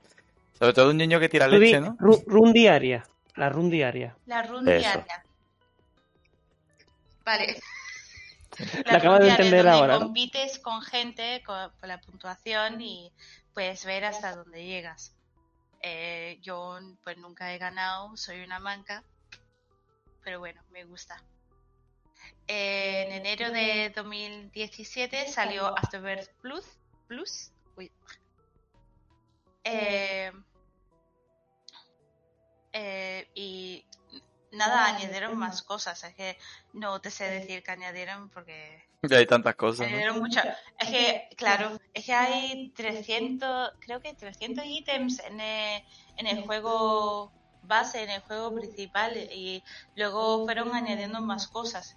Para nombrar cada ítem, eh, vamos a ver. El juego yo creo que es muy simple, es decir, eh, controlas a Isaac, tienes que ir por cada habitación matando a los monstruos que hay, eh, re- eh, coges tu, tu ítem en, el, en la habitación del tesoro y como he dicho, te puede ayudar o no. Hay varios ítems que yo no toco para nada porque o me o me hace la partida más difícil. Pero claro, eso depende de cada uno. Claro, pero al principio no sabrás lo que coges y claro, tendrás que comer ahí todo. Claro, es eso, sí. Eh, y también eh, en los niveles también puede ser que te, que te ponen una maldición, como la maldición de no poder ver cuánta vida tienes o no poder ver los ítems que te toca eh, hasta que lo cojas, claro. O eh, una maldición en la que se ve todo oscuro, que no puedes ver por dónde vas ni dónde están los monstruos. Joder. Son putadas que mete el juego. ¿Las maldiciones son para siempre o duran un tiempo? Eh, son para eh, ese, ese nivel. Luego vas para, eh, vas para abajo a otro nivel y puede que no tenga una maldición o puede que sí. La verdad es que no sé eh, si eso sale en fácil o en normal. Yo juego en difícil siempre. Mm, No te sé decir si es porque juego en difícil o, o no. Cada personaje tiene sus propias estadísticas. Porque, como he dicho, hay muchos personajes. Hay, eh, pues no te sé decir ahora mismo, pero está Azael, Lázaro, Iden, El Perdido, luego los que estaban en el, en el juego principal. Eh, pero cada uno tiene sus estadísticas, más vida, o son más rápidos, más lentos, más rapidez de, de disparo. Eh, depende de cuál cojas, vas a ir mejor, vas a empezar mejor o peor. Y eh, como hemos dicho, es un roguelite eh, de acción. Eh, tienes que ir eh, para abajo, ¿no? Luchando contra el monstruo, el boss final de ese nivel, para abajo, cada vez se hace más difícil. Y dependiendo de cómo ha sido, pues te toca una final u otra. Y tienes que ir de nuevo para que te toque otro final y desbloquear otra parte. No una O cosa sea- que, que tengo que decir es que van a sacar eh, una nueva DLC en mi cumple, el 31 de diciembre. Ya sabéis su regalo. Tu, tu, tu.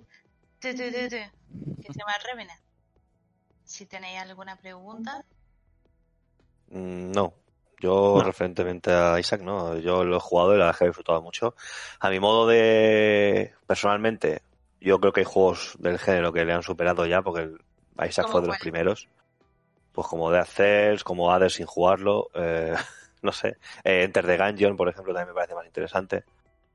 Pero te vas a buscar No sé. muchos enemigos, ¿eh? Isaac es considerado uno de los grandes, uno de los exponentes, el mejor en su género. Hombre, no le quito, no le quito mérito, pero fue de los primeros y yo creo que el tiempo ya ha pasado. Quizás fue por Hombre, eso, ¿no? te a mí me gusta mucho, por ejemplo, Hades, porque me gusta más Hades que Isaac, eh, pero Isaac se come a Hades como juego, en el sentido de como ro roguelite de acción, porque tiene muchísimo más contenido, que es lo que pasa, que también tiene 10 años. Claro. Ahí está. Pero es que ¿dónde hay vamos? que- Es que la fama del juego yo creo que viene porque fue de los primeros juegos, no, no quiero decir el primero, pero fue de los primeros roguelike famosos que hubo y dio el pelotazo. Pero a partir de él, evidentemente, claro, hay juegos que han venido después y han mejorado la fórmula, pero vamos, que no Claro, le quita perfilado mérito. más la fórmula. Claro. Hombre, es Isaac es muy redondo. ¿eh? Isaac es muy redondo, es decir, Sí, para mí puede sí, tener... muñeco redondo, sí. Sí.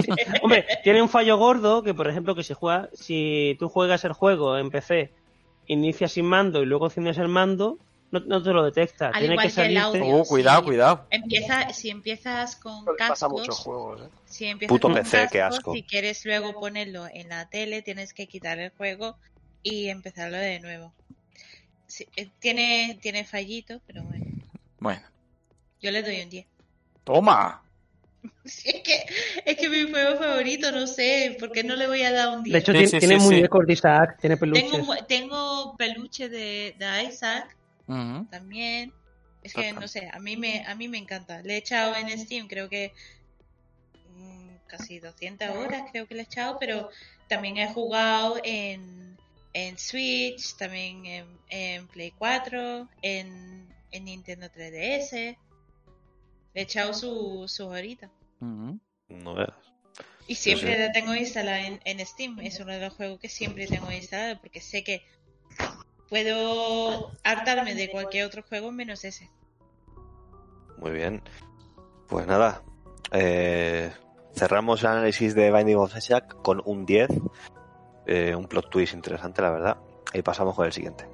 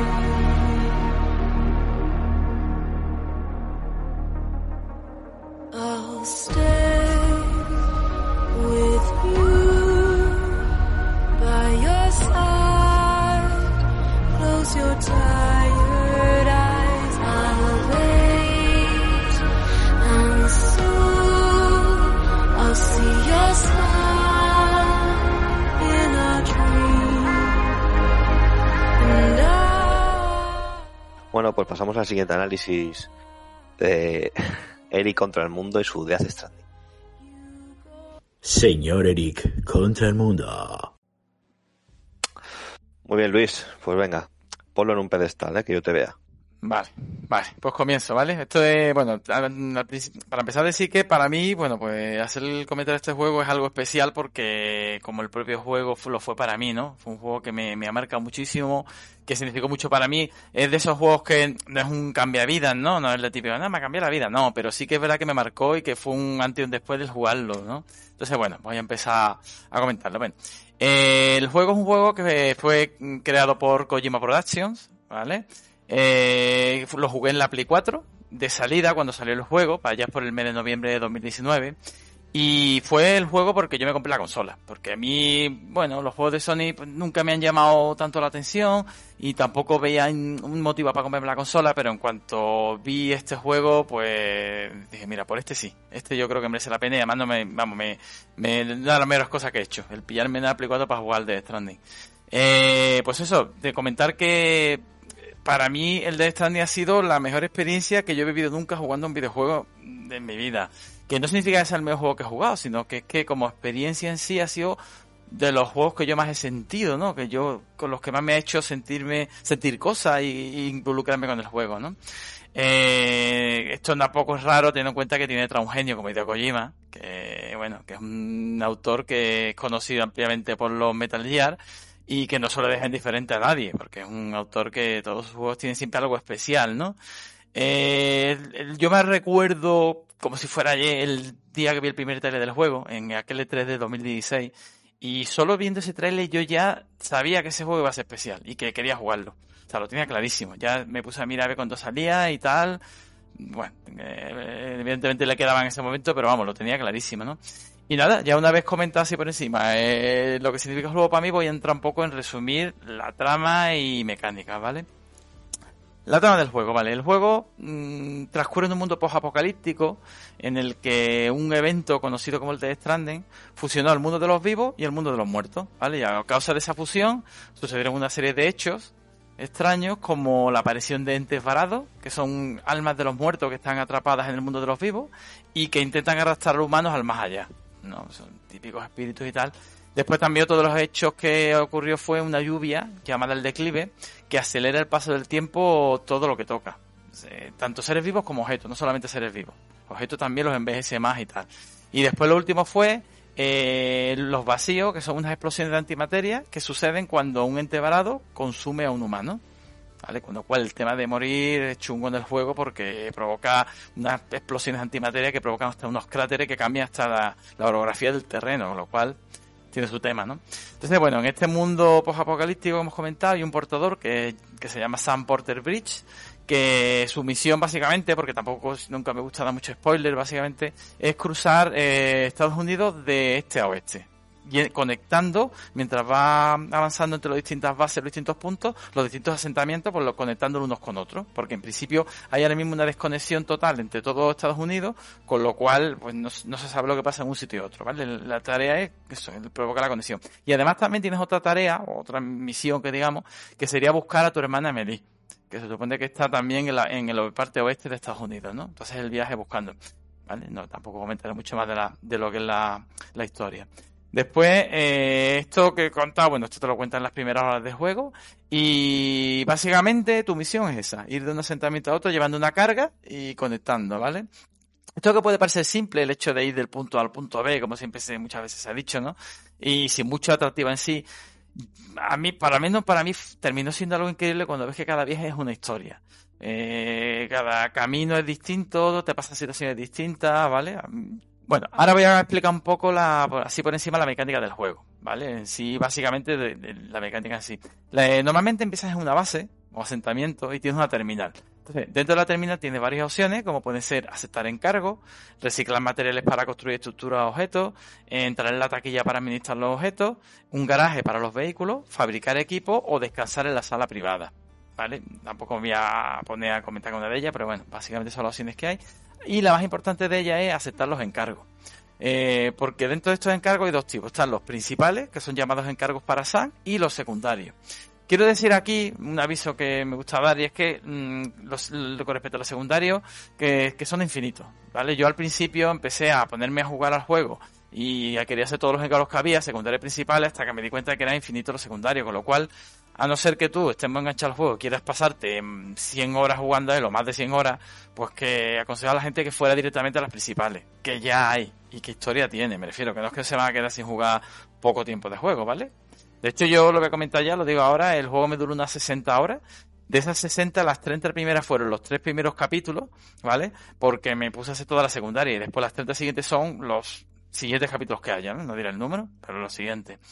Eh, bueno, entonces estamos eh, aceptando los encargos. Una vez que aceptamos los encargos, ¿vale? Se pasa a la pantalla de preparación de, de paquete, que es una pantalla bastante importante, en la cual yo me pasé bastante tiempo de juego. Porque tienes que ubicar la carga y eh, dependiendo de cómo pongas la carga, pues tienes más estabilidad o menos. También tienes un límite de peso, con lo cual hay también un tema estratégico que está muy chulo. A mí me gustó mucho eso de, de ir colocando los paquetitos, que los ves cómo los vas poniendo, ¿vale? Para llevarlos en sí. Después, eh, además de la carga en sí, también Sam puede, tiene a su disposición una serie de objetos que le sirven de ayuda, como son escaleras, cuerdas, armas o bolsas de sangre para vitalidad, ¿no? Un tipo de, un montón de objetos, pero tampoco lo voy a comentar todo porque hay 2000. Bueno, al principio las misiones primeras que tiene son a pie, pero conforme avanza la aventura, pues puede usar otro tipo de vehículo. Tampoco, igual, tampoco tiene nada. O accesorios. Tienes también vehículos, accesorios o estructuras. Ahí, dejo, ahí dejo la cosa. Eh, que eso hacen que los viajes sean como más rápidos y amenos. Eh, una vez que tienes la carga lista, ¿vale? Y ya tienes que hacer tu viaje hacia el asentamiento base al que tengas que ir. Tienes en el mapa y en el mapa tú te planificas tu viaje, ¿vale? Eh, está chulo. A mí eso también es otra cosa que me gusta mucho porque tú eliges el camino por donde quieres ir. No te dicen el camino por donde tienes que ir, tú lo eliges. Entonces puedes ir atravesando una montaña, por ejemplo, escalándola y después descendiendo por el otro lado o rodeándola porque no quieres escalarla. Puedes ir por una parte donde hay un río o puedes ir por una parte donde puede haber un asentamiento de mulas o otra parte en la que sabes que va a llover porque puedes ver la predicción meteorológica y si hay lluvia sabes que va a haber entes varados, con lo cual tú decides si quieres tardar más o menos y más seguro y más rápido. Eso me parece una cosa chulísima. Bueno, una vez estamos ya en camino y dependiendo del peso y el tamaño de la carga que llevemos, Sam pues, puede desequilibrarse más rápidamente si vamos sin asegurar la carga y vamos rápido. Y entonces, claro, ahí ya tenemos que ver lo que he dicho. Decidimos si avanzamos lentos y seguros, agarrando la carga con los gatillos, o vamos más rápido, pero teniendo en cuenta que nos podemos caer y, y al caer dañaríamos la carga. Con lo cual, bueno, hasta puede quedar inutilizable, con lo cual hay que tener cuidado con eso, ¿no? Entonces, mm, también tenemos un escáner, que eso está muy chulo, que lo que hace es que te muestra las distintas grados de dificultad que tiene el terreno, y te ponen amarillo y rojo los terrenos más difíciles, con lo cual tienes que tener cuidado por las zonas esas cuando pasas por ahí. Eh, bueno, ahora voy a ir con el tema de las mulas que he comentado antes, ¿no? He comentado asentamientos de mulas. ¿Qué son las mulas? Bueno, las mulas es uno de los enemigos que tiene el juego, que en realidad eh, lo que quiere es quitarte la carga. Son unos adictos a los entregas, entonces pues es- te, lo contaba en uno de los correos de que tiene el juego, y lo que quiere es quitarte la carga para llevarla a ellos, ¿no? Bueno, eh, suelen estar unos asentamientos que están protegidos por una serie de sensores de paquetes, y si tú pasas por allí con paquetes, pues esos sensores suenan, y entonces las mulas eh, empiezan a ir hacia, van hacia ti, ¿no? Van como a buscarte. Entonces, eh, cuando te van a buscar tienes dos opciones, o huyes y las esquivas, o les atacas. Y si los atacas tienes dos opciones, o los dejas inconsciente con armas no letales, o los matas. Esto último de matar no es aconsejable hacerlo, y porque la muerte en el juego es bastante, tiene consecuencias jodidas, con lo cual lo dejo ahí, pero yo no aconsejo matar a nadie durante el juego, ni siquiera que mueras tú, pero bueno. Eh, vale, y ahora esto, ahora me voy a hablar del segundo enemigo que tiene, que tiene el juego principalmente, que serían los entes varados. Vale, eh, los entes varados, como ya comenté, pues son almas de muertos que intentan llevarse a los vivos al más allá. Eh, antes de aparecer los entes varados aparece la lluvia, que es el declive, y después de la lluvia ya llegan los entes varados. Cuando los entes varados aparición, hay un, tenemos un aparato que se llama Odradek, que se activa y te indica que hay entes varados. Y se pone a mirar en la, en la situación, en la posición en la que están los entes varados. Porque son medio invisibles, ¿no? Como que se ven un poco así difuminadillos. Entonces tú, en ese momento, puedes eh, intentar huir de, la situación si tienes una moto o algo para poder huir, pero si no, pues tienes que pasar como muy despacio, ¿no? En plan sigilo, agachado, te puedes incluso tapar la boca para que no te oigan respirar, ¿vale? Con cuidado. ¿Qué ocurre? Que si te atrapan, que a mí, a mí al principio me pasaba mucho, te empiezan a salir una especie de espíritus del suelo que te intentan agarrar, te intentan atrapar. si te atrapan, te arrastran por el suelo, por el camino, y en ese momento aparecerá una criatura gigante que tienes que derrotar para poder seguir avanzando. Esa criatura gigante, bueno, pues le hace daño con la sangre de Sam, ¿vale? Que, que te baja vitalidad, pero es la única manera de hacerle daño a las criaturas esas, con, con sangre de Sam. Total, que bueno, pues, si derrotas a la criatura, pues ya puedes seguir avanzando por el camino. El tema es que una vez que lleguemos al punto de entrega, ¿vale? Que es el asentamiento base al que tengas que ir, pues nos dan una serie de likes, que es con lo que se miden los niveles del juego, que en verdad no influyen mucho, simplemente te suben la categoría de repartidor que tienes, pero tampoco influyen mucho en el juego. Pero bueno, es como, como se, se, miden aquí los niveles del juego. Y esa, esa cantidad de likes te lo dan teniendo en cuenta el tiempo que has tardado, el estado de la carga y otro tipo de factores. Después también decir que de cuando en cuando hay otro tipo de fase, no solamente el juego es siempre transportar carga de A o B, sino que tenemos también otro tipo de fase como enfrentamientos a jefes finales, que sí es cierto que hay que decir que son simples y fáciles, que es algo que es raro teniendo en cuenta que Kojima siempre se ha caracterizado por tener unos jefes finales bastante mm, eh, currados y con bastante mecánicas chulas. En este caso, bueno, pues no, no se le ha currado mucho con los jefes finales, pero bueno, la verdad que sí son bastante chulos, eso sí, son, son ese animal gigante, unas ballenas y, bichos así que están chulos. Y después tenemos otra serie de enfrentamientos, que tampoco quiero hablar mucho por no hacer spoilers, pero otro tipo de enfrentamientos en las que nuestro objetivo es eliminar enemigos. ¿vale? Estamos en un escenario y hay que eliminar enemigos. Ahí no hay que llevar carga ni que llevar nada. Eliminar enemigos, ¿vale? Bueno, pues esto sería básicamente lo que es el resumen de la estructura del juego. Pero claro, el juego tiene muchísimo más que no voy a contar pues por no desvelar cosas y también por falta de tiempo. Porque es que de este juego se podría hacer un especial de 4, 5, 6 horas sin problema. Porque es que tiene mil detalles, tiene mil cosas, tiene mil mecánicas, tiene muchísimas cosas, pero claro. Ahora prefiero pasar a hablar de sensaciones y aspectos concretos del juego porque ya te digo, si no me llevaré aquí hasta mañana y no es por ganas, pero bueno.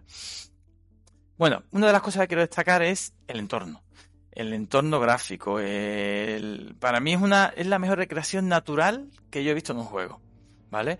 Es una para mí me, resultaba espectacular ver que mirabas hasta hasta el, hasta el fondo de, de, hasta donde abarca la vista y veías ríos, cataratas, montañas, eh, hierba. O sea, es cierto que mucha gente decía pues que está un poco vacío el escenario, pero es que claro, tú no puedes poner eh, con toda esa recreación que has hecho tampoco puedes meter y tampoco tiene sentido con respecto a la historia, porque estamos hablando de un mundo apocalíptico donde todo prácticamente pues, está abandonado o arrasado.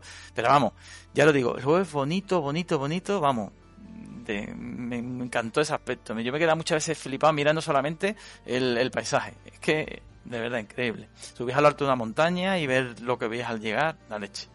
Después también, bueno, quería comentar que los entornos van cambiando. Ya digo, a mí no me gusta desvelar mucho, pero bueno, el entorno va cambiando el tema del clima y tal, pues puede ir cambiando, ¿vale?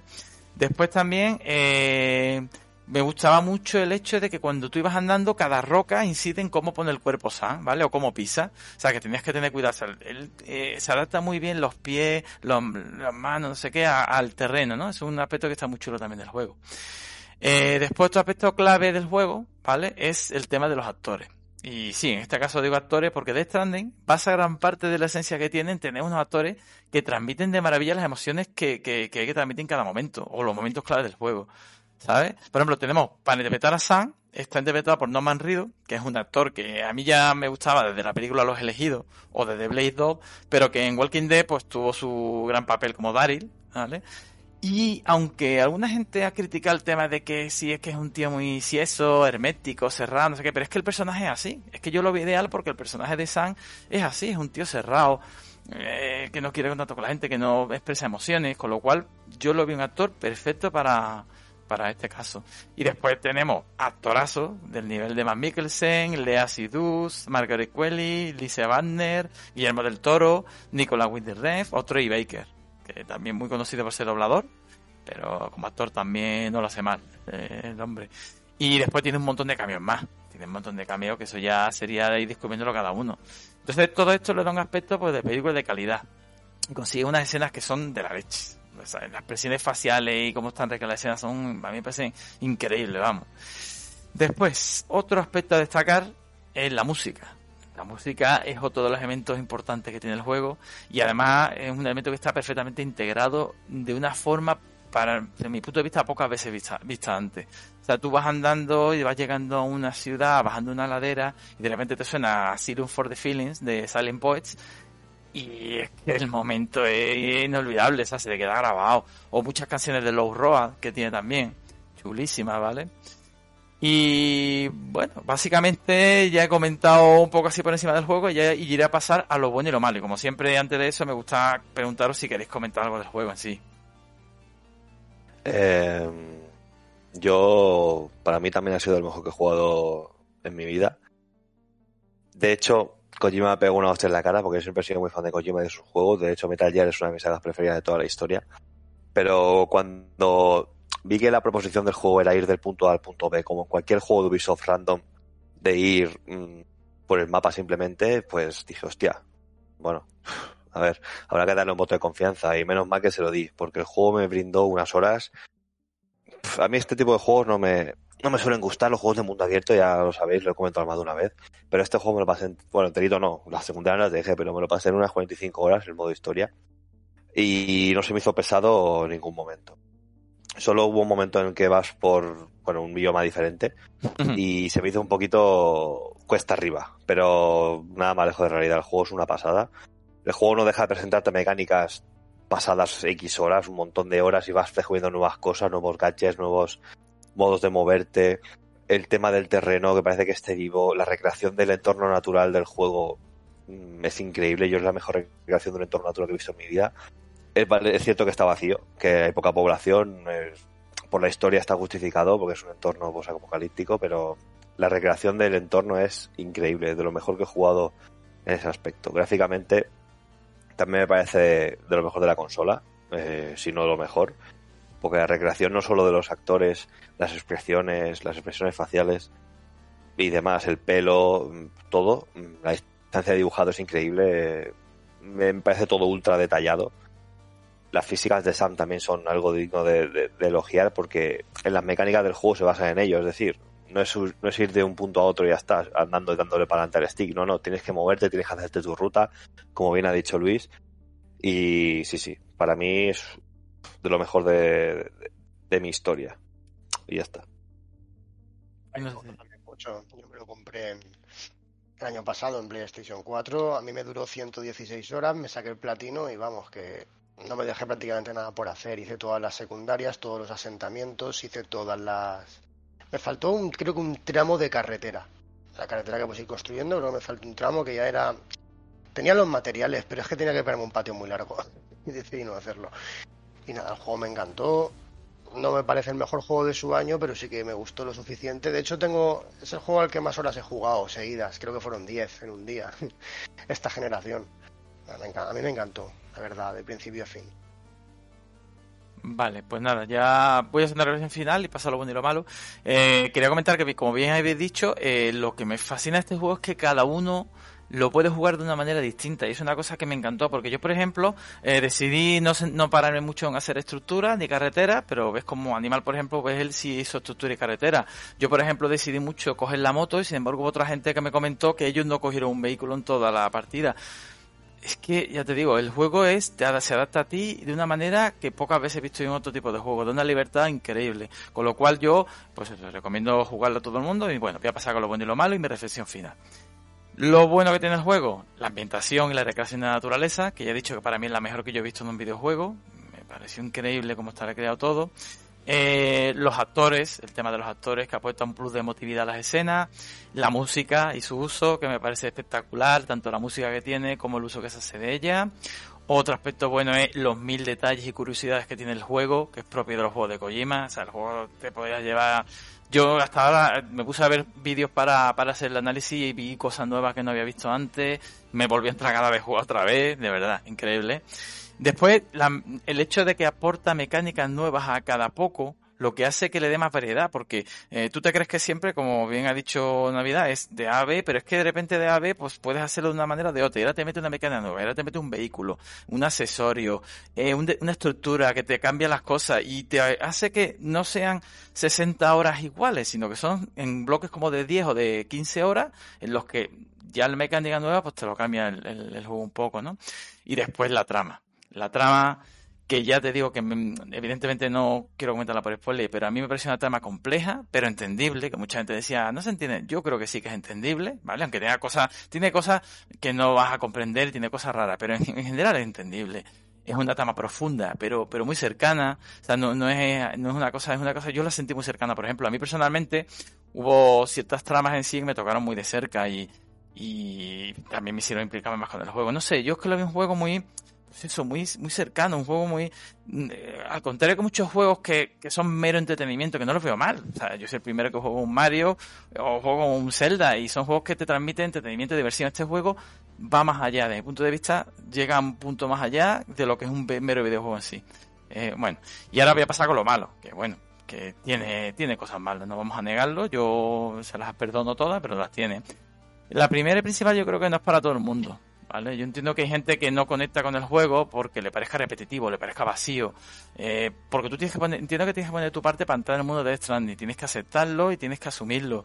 No es un juego que es divertido, por ejemplo, es un juego en el que yo creo que que, que, conscientemente y queriendo no se hizo divertido porque eh, evidentemente y transportar cosas de un lado a otro, de un punto A a un punto B, pasando por montaña, lluvia, barro, penuria, se te caen las cosas, te cogen los enemigos, pues es algo que no es divertido en sí, pero es que es que precisamente el juego te tiene que dar sensación de agobio, agotamiento y de, de pesadez, porque es, es eso, el de esfuerzo, ¿no? Porque tú tienes que hacer el esfuerzo de intentar conectar el país por ti mismo y, y no sé, es como que, que yo no, ¿sabes? Te Digo, no, no, no un juego que me divirtiese jugar, pero lo flipaba cada vez que jugaba, ¿no? Después también que un juego que alguna gente, pues si lo miras de manera simple, se te va a hacer repetitivo idea A, B. Y la gente se lo toma así. Yo no me lo tomé como idea B, como me ha dicho Navidad, pero bueno, gente que, te, que lo ha comentado. Y después también lo de los enemigos finales, que sí, que son enemigos finales fáciles, simples, mm, que es impropio de Kojima, pero bueno, a ver, no podía ser perfecto en todos los juegos. Y nada, para terminar ya, voy mi nota. Mi nota para este juego, para este de Stranding es un 9,5. Eh, que sería la media de 8 como juego y 11 como experiencia. Porque como experiencia se sale de- del límite y como juego reconozco que bueno, que tiene algunas cosillas, pero vamos, espectacular. Y ya como conclusión final, pues nada, solo quería decir que como, comenté al principio, eh, Death lo considero más una experiencia que un juego ya que el nivel de, yo el nivel de conexión que ha conseguido en el juego no tiene comparación con ningún otro juego que haya tenido a día de hoy. Yo sentía los personajes, sentía las situaciones y el esfuerzo del viaje. Y el sentido de completarlo también lo sentía porque necesitaba conectar a las personas. O sea, era, era como que yo me implicaba en el juego, ¿no? Yo sentía el tener que ayudar a los demás. Yo sentía, lo sentía como si fuera yo el que estaba ahí las fases por las que iba pasando San, eh, la parte, hasta llegar a la parte final, una parte final que fue, no sé, una bestialidad, fue muy profunda y muy poética. Y nada, ya para terminar, lo único, decir que la única pena que me queda es que creo que tardaré en volver a sentirme así con un juego o que quizás no vuelva a ocurrir nunca más, aunque espero que sí. Kojima, por favor, confío en ti.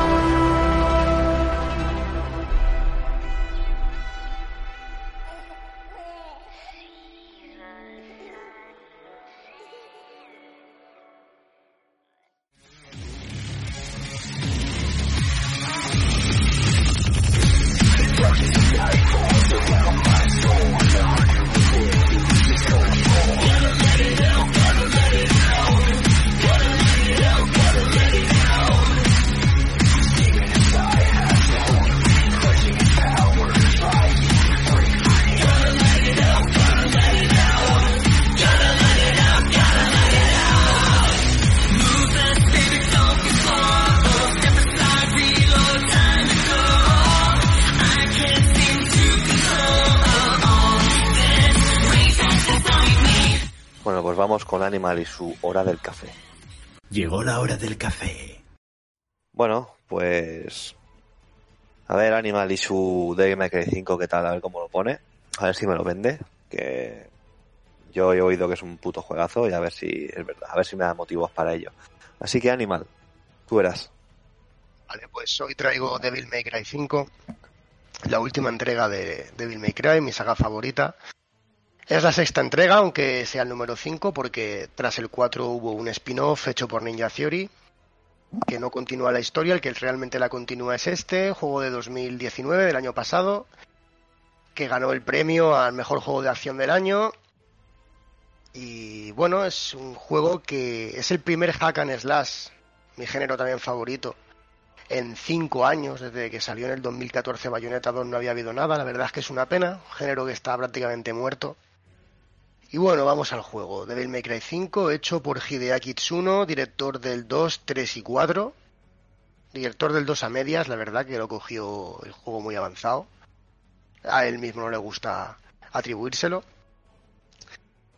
Como él contó, eh, estuvo a punto de dejar Capcom porque tuvo eh, problemas con la compañía, le ofrecieron hacer lo que él quisiera para quedarse y eligió hacer Devil May Cry 5 y por eso Devil May Cry 5 existe porque la verdad es que Capcom en un primer momento no estaba muy para la labor de hacerlo porque bueno, lo que he comentado, género muerto, no vendía bien, pegó un bajo de ventas muy grande el, el anterior con respecto al 4, pero bueno, gracias a Dios, pues así las cosas, se consiguió que hubiera un Devil May Cry nuevo. Se presentó en el E3 del 2018, eh, un tráiler un poco troll, la verdad es que Capcom fue graciosa porque el juego empezó presentando algo que parecía que iba a ser un shooter, se veía gente disparando, tal, que al final es algo que está en la intro del juego. se ve como unos militares disparan a unos demonios. Y luego ya aparece Nero en la furgoneta de Devil May Cry con la música característica de la saga, muy chulo todo. Y a ver, vamos allá. El juego Devil May Cry 5 es eh, probablemente el Devil May Cry más arcade de toda la saga. Al igual que todos los Devil May Cry, eh, con, bueno, con la diferencia del primero, el juego tiene 18 niveles. Perdón, 20 niveles. 18 tenía el segundo, me he colado. 20 niveles, igual que el 3, que el 4 y que el de Ninja Theory. Son niveles lineales, ¿vale? No, no intentan inventar la rueda. Además, en este juego se ha hecho mucho hincapié en pulirse todo lo que, entre comillas, sobra. Que no es que sobre, pero a lo mejor al género sí que le sobra, que son puzzles, eh, pantallas eh, que cortan el ritmo. Ya, por ejemplo, Bayonetta 2 lo hizo y se le criticó un poco. Yo la verdad es que lo aplaudo. A mí me gustan estos juegos por, por la rejugabilidad, por la dificultad, por, por lo chulo que está pasarte una pantalla una y otra vez y cambiar de nivel de dificultad. Y claro, cuando me metes puzzles en medio, me cortas bastante el ritmo, la verdad.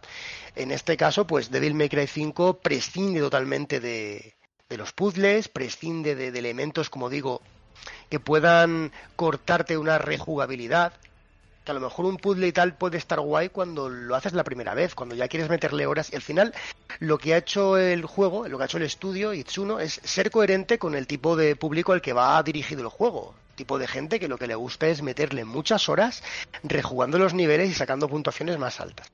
Como digo, los niveles son lineales, el objetivo es ir avanzando por el nivel hasta llegar al final. Eh, sigue un modo de juego de arenas, es decir, tú avanzas y llegas a un pool, un pool de, de enemigos, lo derrotas al pool, te dan una puntuación y sigues avanzando hasta el siguiente. A ver, el- el- los niveles tampoco son una línea recta, es decir, hay, hay desvíos, subes, bajas, ¿no? Saltas.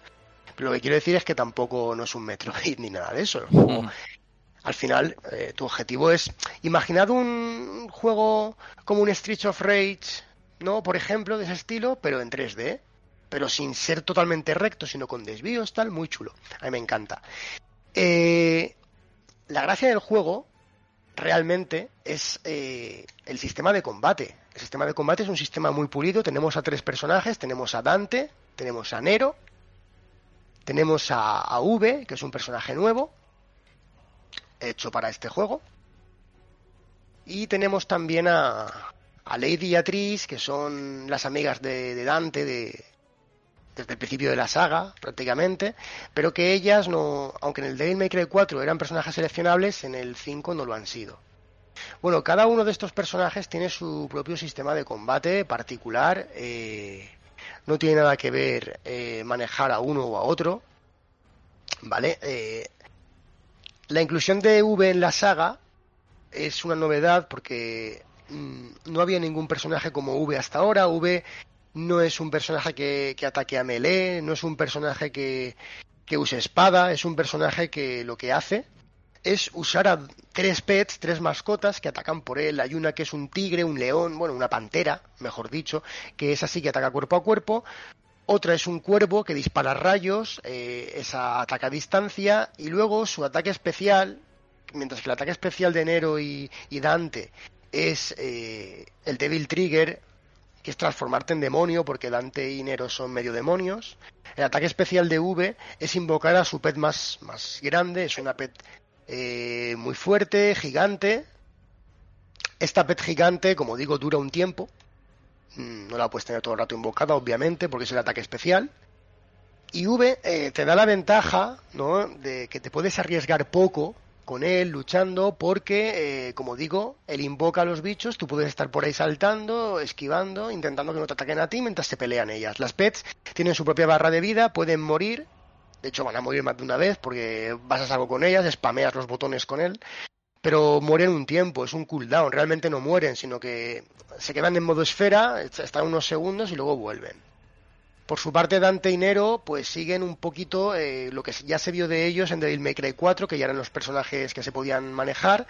Dante es la hostia, Dante tiene, tiene un montón de armas, tiene, tiene un bastón que se transforma en nuchaco, que se transforma en lanza, tiene una moto que se parte por la mitad y son dos sierras, son dos motosierras, tiene el típico juego de, de, de puños y piernas que, que tiran fuego y tal, y la espada de toda la vida, y aparte sus armas de fuego, que tiene el, el arma coyote, que es una escopeta, tiene las pistolas, y tiene además eh, un arma que es muy novedosa y muy graciosa, que es el sombrero. Un sombrero que dispara gemas. Utilizas combinaciones con el sombrero, y el sombrero utiliza ataques que gasta gemas de tu inventario, las gemas, que son un objeto que consigues matando enemigos y también rompiendo cosas, y que son para comprar en la tienda del juego, la tienda in-game que tiene el juego, tienda de moneda in-game, quiero decir, no es una tienda de gastar dinero, eh, gemas con las que compras habilidades, ¿no? Pues esas gemas sirven para, para utilizar ataques especiales del sombrero. La verdad es que el sombrero a mí me parece el mejor arma del juego, la más original. Tiene desde disparar gemas como una pistola a cargar un meteorito gigante que vamos, al que pilles por delante es un arma muy potente contra los bosses. Gastan muchas gemas, la verdad, pero bueno, jugando se consiguen las gemas fácil. Yo en 187 horas de juego creo que terminé me sobraban 5 millones de gemas, que es la hostia, ese número de gemas.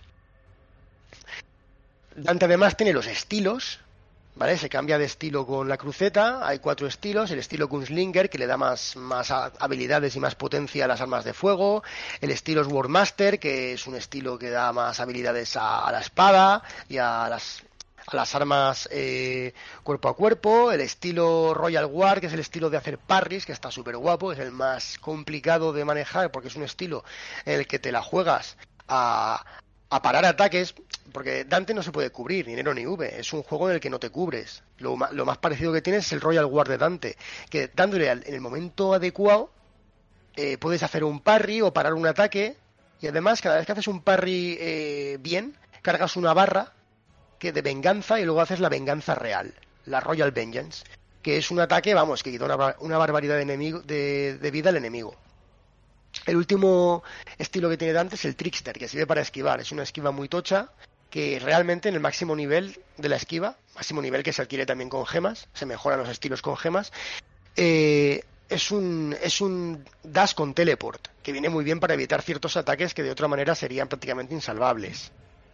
Eh, de los 20 niveles, cada nivel eh, es exclusivo de un personaje, es decir, no puedes, no puedes elegir, bueno, empiezo este nivel con Nero o con Dante, no, por historia, eh, unas veces un personaje va por un sitio, otras veces va por otro. Salvo algunos nivel, niveles, creo que son dos o tres, que sí que puedes elegir con quién hacerlo.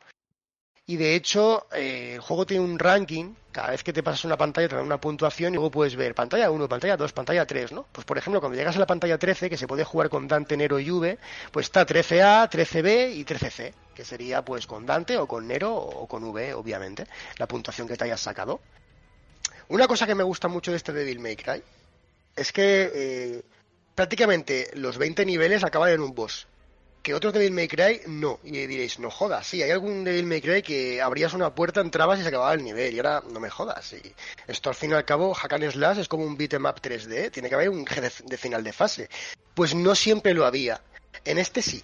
En Devil May Cry 5 todas las fases, menos la 13, pero la 13 sí que tiene un pedazo de pool que te vienen 300.000 enemigos, que es la hostia, que no tiene boss, pero eso vale por el boss. Es decir, no es abrir una puerta, es cargarte a todo lo que te viene y, escúchame, te viene, te viene telita, ¿eh? Como digo, como he dicho antes, los niveles son lineales, no, no van a no quieren que te eh, vueles la cabeza para pasártelos. Pero sí que mola, eh, hay varios niveles que tienen eh, varios caminos y según qué camino cojas te van a salir unos pools u otros. Porque eso es muy importante. Esto al final el juego está estudiado.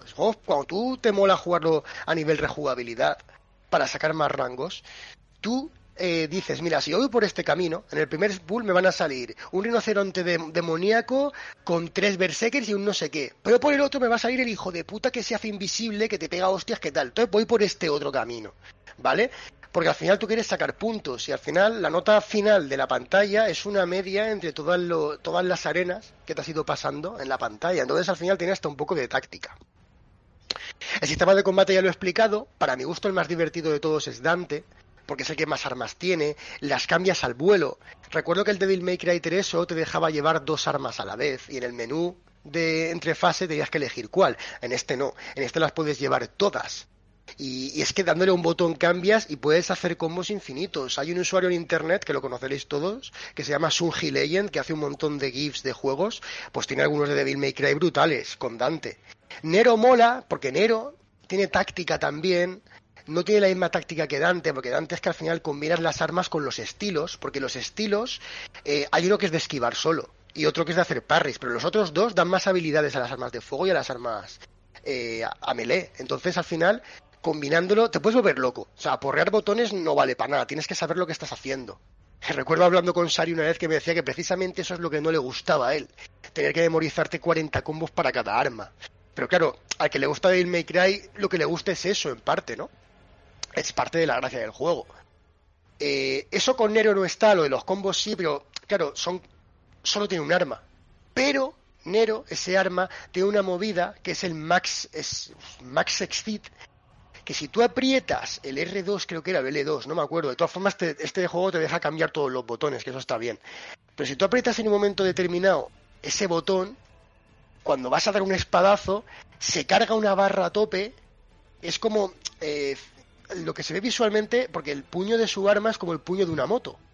Que es muy gracioso. Es una espada que el, el mango es el puño de una moto. Entonces, se supone que él, cuando da el espadazo, le daría gas al arma, se carga y el siguiente espadazo es la hostia. Tiene también combos con eso. Luego, aparte, eh, Nero tiene un brazo arma con el que eh, hay 8 o 10 tipos de eh, brazo arma diferentes que con el uso se van rompiendo. De hecho, tienen un- una habilidad especial que después de hacerla se rompen y juegas también con eso, ¿no? Con, con, con- la putada es que no puedes elegir cuál llevas, te los vas encontrando y es el que te encuentres. Sí que puedes prepararte una setup entre fases de 8 armas, pero no puedes elegir, ¿sabes? No puedes decir cambio entre esto, que eso habría estado muy bien. El juego con Nero juega con esa aleatoriedad. Hombre, al final, si vas a hacerte una fase en la que tú crees que el, que el brazo que mejor te viene es X, pues te compras o encuentras 8 de ese y te los pones todos. Y aunque se te rompa uno, sabes que el siguiente es el mismo. Eso lo puedes hacer. Y V, V viene muy bien cuando es un tío que no controla mucho el Devil May Cry, estás empezando, porque es muy de spamear botones, al final hay combos, pero bueno, eh, te vas a distancia, eh, mm, spameas a las pets y tú estás lejos. Y luego tienes también el botón círculo con V, que es un remate. Las pets no llegan a matar nunca a un enemigo. Lo dejan, eh, le quitan como el color del cuerpo, como si te quedaras gris. Y cuando está gris uno, vas a por él, le clavas el bastón y ahí lo matas. El problema que tiene V es que en niveles altos de dificultad, y perdonar la expresión, pero no vale ni para tomar por culo. ¿Por qué? Mm. Porque las, las pets duran muy poco. Eh, una cosa muy importante de Devil May Cry 5 es que los niveles de dificultad no cambian solamente eh, la dificultad a niveles de me quitan más vida y yo quito menos, que también. Eh, los enemigos doblan su vida, tú quitas menos, pero los enemigos cambian su inteligencia artificial y donde antes eran sacos de recibir hostias, ahora esquivan, se mueven rápido, incluso en el máximo nivel de dificultad eh, tienen un estado berserker cuando les queda un 20 o 15% de vida, en el que ya no eres capaz de stunearles, eh, son inmunes al dolor. Tú les pegas, los vas matando, pero ellos no van a parar, entonces te pueden pegar una hostia aunque tú les estés pegando a ellos. ¿Vale? Y eso eso te puede joder. Entre lo rápido que se mueven y cómo atacan sin descanso, está muy bien. Lo que hablábamos el otro día de la IA, que no, que había que mejorarla, Devil May Cry en los altos niveles de dificultad lo hace muy bien, pero es que te puede frustrar, porque tú vas con Dante, todo chulo, te voy a matar y ves que te hacen fa fa, te esquivan por delante y por detrás y te pegan por la espalda y dices, coño, si eso lo hacía yo, ahora me lo están haciendo a mí, porque mejora la IA, que está muy bien. Y es una cosa muy chula. Aparte del modo principal de juego, el modo de aventura, hay que decir que también tiene el Palacio Sangriento, que es un clásico de la saga desde Devil May, Cry 2. Básicamente son 100 pisos, cada, cada 10 pisos hay un boss, que es el piso número 10, número 20, número 30, ¿no? Que sería como el modo horda de un Gears, ¿no? En este vas solamente con un personaje, puedes elegir a cualquiera, Dante Nero V y hacerte los 100 pisos eh, de tirón. No puedes grabar, si te matan empiezas de cero, pero bueno, es, bastante factible hacértelo. El nivel, el nivel del Palacio Sangriento de dificultad es hijo de Esparda, que traducido a otro a cualquier juego sería el difícil. El, nivel básico se llama Caza Demonios y es muy fácil. La verdad es que Devil May Cry 5 en una primera partida es un paseo. Y eso es una cosa que es un poquito negativa, que no te dejen elegir. O sea, yo entiendo a lo mejor Luis, que no le gusta sufrir mucho, se lo pondría. Se lo pondría incluso como no está acostumbrado a la saga, sufriría. Pero una persona que se ha pasado todos los Devil May Cry y que está acostumbrada, pues yo qué sé, tío, te pones el caza demonios y para calentar vale. Decir que el juego tiene una tienda in-game de micropagos que es absurdamente ridícula, simplemente te deja comprar gemas. Pero es que las gemas se consiguen, no sé, le das una pata a una piedra y te dan millones de gemas. Es absurdo. Cuesta hasta encontrar la tienda dentro del juego. Es ridículo. Yo no sé para qué lo han metido. No creo que hayan ganado mucho dinero con eso, porque ya te digo que jugando es que te forras a gemas. Es que es absurdo. Hubo un miedo a que las gemas fuesen a escasear por eso. Pero no, no, no. Se han portado. Lo han dejado para los ansias, para los que digan, mira, quiero empezar, me voy a gastar 60 euros y me voy a comprar todas las habilidades para empezar. Pues muy bien, chavalote. Pero no hace falta ni el juego te lo va a pedir. ¿Vale? Eh, por último, el único aspecto negativo que yo diría del juego, bueno, tiene dos. Uno es que sí que es verdad que a nivel cromático es muy monocromo el juego. Eh, tiene una estética muy gris todo el rato, los escenarios, prácticamente hay dos tipos de escenarios y se repiten mucho. Ahí se nota que realmente Devil May Cry 5, aunque se ve muy bien, se juega muy bien y es la hostia, va a 4K 60 FPS en la Xbox One X. El juego eh, realmente, dicho por Itsuno, tiene presupuesto de doble A, no de triple A. Devil May Cry no es una saga en la que destinen muchos recursos y ahí se, yo creo que Itsuno es un genio de cómo los invierte los recursos realmente. Habría que ver lo que le dan y compararlo con lo que le dieron a Resident Evil 2, que se hicieron a la vez los juegos, y telita, ¿eh? Yo creo que Resident Evil 2 eh, le daban la propina del bar. O sea, perdón, la propina del bar que dejaba Resident Evil 2 era lo que cogía el Devil May Cry 5 para, para poder hacerse. Y otra cosa negativa que tiene, yo no sé si es un bug o qué es, porque en el Devil May Cry 4 no pasaba, es que, y esto solamente nos afecta a los que jugamos para conseguir eh, todos los trofeos, las máximas puntuaciones, etcétera. A ver, tú al final de la pantalla te hace una media de las arenas que tiene cada pantalla y te dan la S, la D, la B. Hay multiplicadores de no damaje. Me la he pasado sin que me toquen, eso es muy jodido, pero se puede, yo lo he hecho. Hay multiplicadores por no haber continuado, ¿no? O sea. Pero, ¿qué pasa? ¿Qué problema tiene el juego?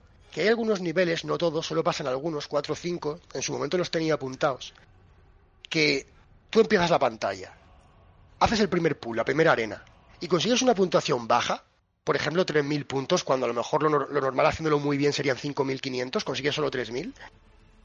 A partir de ahí, el resto de arenas de, de ese nivel, la máxima puntuación que el juego te va a dejar sacarte son esos 3.000 que ha establecido como barrera el primer pool. Dices, ¿por qué? Si yo el primero me ha salido mal, pero los demás los hago perfectos. No, no, pues está bugueado o algo. Yo recuerdo cuando la misión número 9 quería sacarme la tope, eh, hacerme el primer pool, sacar 3000 y directamente salirme de la partida y empezarla hasta que la empezara bien. Porque es que ya no podía conseguir más de esos 3000 en el resto. Y a mí me exigía el Dante Musdai como puntuación mínima para ese 5000. Entonces, si ya saco 3000 en el primero y sé que el juego no me va a dejar subir de ahí, pues empiezo otra vez.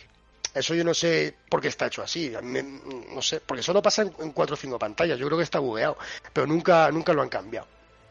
Nada, decir que yo juego se lo recomiendo a todo el mundo, aunque sí que entiendo que puede no gustar a todo el mundo por la poca variedad de escenarios, por lo fácil que puede resultar la primera partida y bueno, porque a lo mejor la gente no quiera sufrir tanto aprendiendo combos, esquivando. Yo le invito a la gente a mi canal de YouTube, Animal 4K, a buscar vídeos míos de, de Devil May Cry 5, he grabado muchos, eh, matando a bosses eh, sin que me toquen en el nivel en el nivel hiper chungo. Es que el más chungo es Dante Must Die, pero luego hay otro que se llama Doble Infierno, que los enemigos tienen la vida del nivel difícil y a ti te matan de una hostia. Una hostia estás muerto, la mierda, a tu casa. Y yo me he pasado ese modo entero con la S.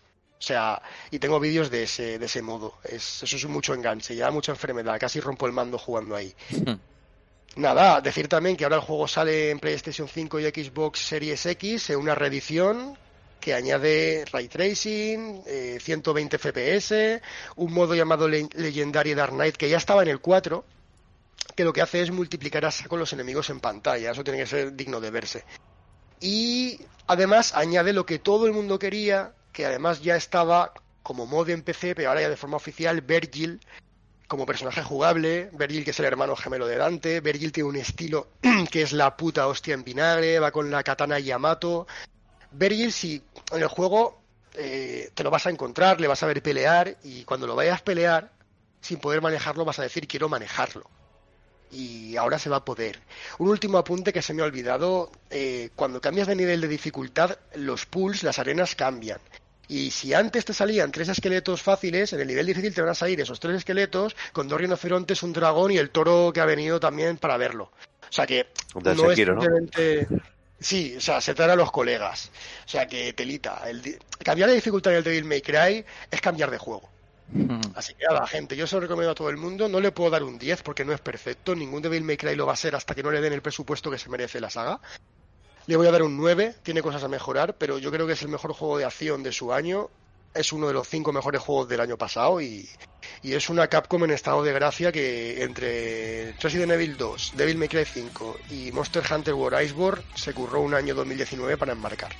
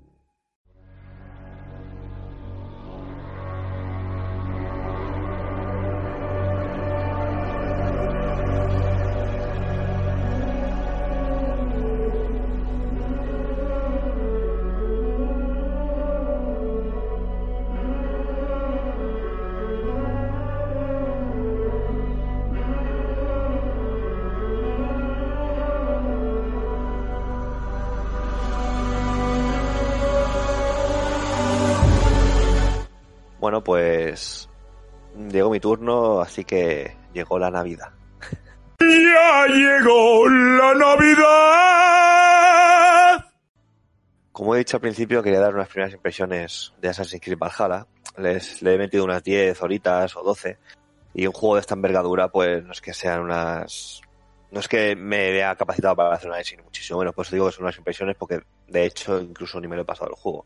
He llegado a un cierto punto de la historia y quería dar unas impresiones porque la verdad es que me ha gustado bastante. Para empezar, mi, mi historia con la saga es breve. Yo el primero me lo pasé, me lo pasé con mucho hype porque la verdad es que era algo bastante novedoso en aquella época, con el parkour, un mundo abierto, ir en caballo y tal, todo eso en el mismo juego, la verdad es que era digno de jugarlo.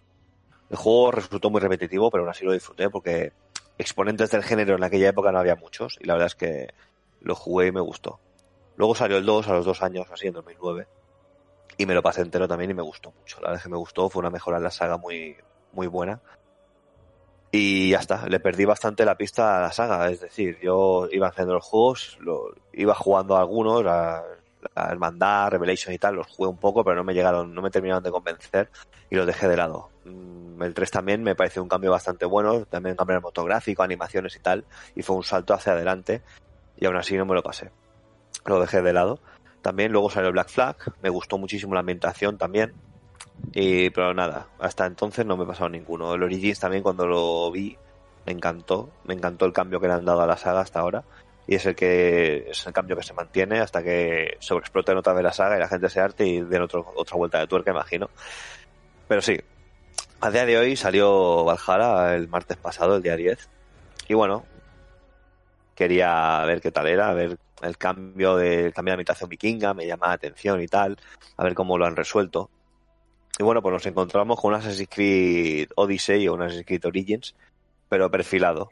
Perfilado en el sentido de exploración, ahora es más orgánico todo. Es algo que se agradece, la verdad, porque lo que llevaba pasando hasta entonces era que se llenaba el mapa de marcadores, la brújula se llenaba de marcadores también y mirabas hacia arriba en la pantalla y veías 50.000 interrogantes, que si no sé cuántos tesoros, que si no sé qué. Ahora, bajo mi punto de vista, la exploración ha mejorado en ese sentido y es que lo han hecho como un término medio, es un poco como Skyrim, y es que mm, tienes unos puntitos en el mapa y la brújula también te salen, son puntitos de colores. Y determinante, y según el, el color que sea, pues es una cosa u otra. Que si es un puntito azul, pues es algo de historia, una secundaria o un evento aleatorio del juego y tal. Es algo amarillo, pues es un tesoro. ¿Qué tesoro? Ah, hay diferentes, diferentes tesoros, hay armas, hay escudos, hay libros, hay cosas. Los libros te mejoran las habilidades o te dan habilidades extra, que si no los encuentras, pues te quedas sin ello. También. El mapa es gigantesco. Eh, pues bueno, es que no quiero hacer spoilers de la historia tampoco, o sea que no voy a decir. Hay diferentes mapas, diferentes localizaciones. Hay diferentes biomas también, hay bosques, hay nieve, hay de todo. Eh, no sé, a mí me ha gustado mucho el tema también. El sistema de combate lo han perfilado y, y a mi gusto le queda muy bien. Le han metido mecánicas, bueno, mecánicas, le han metido cosas rollo saga Dark Souls, le han metido una barra de estamina, por ejemplo, que a mi parecer le queda muy bien. Y también le han metido peso al equipo.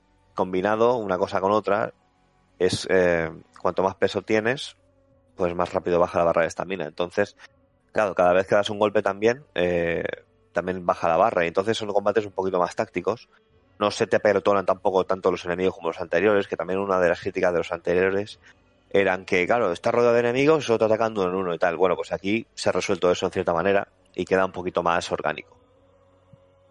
Eh, va subiendo de nivel también, como los anteriores. Es que, en realidad, mmm, lo que puedo decir de Valhalla lo puedo decir de los anteriores también, porque, a decir verdad, son muy parecidos o casi iguales. Solo que Valhalla para mí hace ciertas cosas mejores que otras. Eh, en comparación con otro juego así de mundo abierto, que a mí no me gustó cómo se desarrolla y que la gente lo tiene en alta estima, por ejemplo, es Horizon Zero Dawn. En mi opinión, Assassin's Creed Valhalla todo lo que llevo jugado me parece bastante mejor que Horizon Zero Dawn. En cuanto a exploración, en cuanto al tema de escalada, también que es algo que critico yo en Horizon y que en este está muy buen resuelto. Como curiosidad, o como dato, para que la gente sepa, eh, llegó un punto en el juego en que me dejaron libre. Y vi una montaña en el horizonte y mi objetivo para la siguiente misión estaba más allá de esa montaña, estaba detrás. Y entonces pensé, hostia, vamos a ver hasta dónde te deja el juego la libertad de poder elegir por dónde ir o el que hasta ver el sistema de escalada hasta dónde llega. Bueno, pues en vez de, dar un rodeo hasta ese objetivo, quise atravesar la montaña. Empecé a escalar, a escalar, pero una montaña ocupaba toda la pantalla, que es que, joder, era bastante imponente. Pues empecé a escalar, a escalar, a escalar y llegué detrás de la montaña. O sea que eh, lo que yo saco en claro es que te deja bastante libertad en el sentido de que puedes explorar y que puedes eh, atravesar los obstáculos de la manera que quieras. Yo por, podría haber rodeado la montaña con el caballo y llegar hasta el objetivo, pero bueno, quise poner a prueba un poco el sistema eh, y la verdad es que me dejó, me sorprendió, la verdad, porque no pensaba que iba a poder escalar la montaña, pensaba que iba a salir una pared invisible o que al final llegarías a un punto de la montaña en el que el personaje no podría ni escalar y que se iba a caer para abajo o algo, se deslizaría y tal, pero no, no. Eh, con, con las regañadientes llegué porque un poco, pero sí, sí, al final llegué. Bueno, pues mmm, el juego la verdad es que me está gustando, la verdad es que Eh, se me está haciendo un poco cuesta arriba, que es lo que me pasa con estos juegos normalmente, porque yo no soy de este tipo de juegos normalmente en el que eh, te deja un mapa gigantesco y miles de cosas por hacer. A mí me abruma. Más que abrumarme, me aburre. Porque yo, si esto de que no, es que no tengo tiempo para jugar un juego tan grande tal, y voy a jugar algo más, más ligero. Bueno, pero el tiempo que inviertes en el juego es el mismo, en uno o en otro, así que el tiempo lo tiene. Lo que pasa es que te puede llamar más la atención hacer algo más rápido o más lento. Yo a mí no me, no es que me abrume, me, me aburre. Simplemente me aburre el tema de que tengo que ir allí, tengo que ir aquí. Si bien es cierto que en este Assassin's Creed la historia, los personajes y demás están mejor condensados, que no tienes la sensación o no tienes tanto la sensación de perder el tiempo de de hacer misiones de mierda, de ve a buscar pieles para esto, no sé qué. Vale, eso en un juego así de RPG del medievo antiguo quizá podría valer.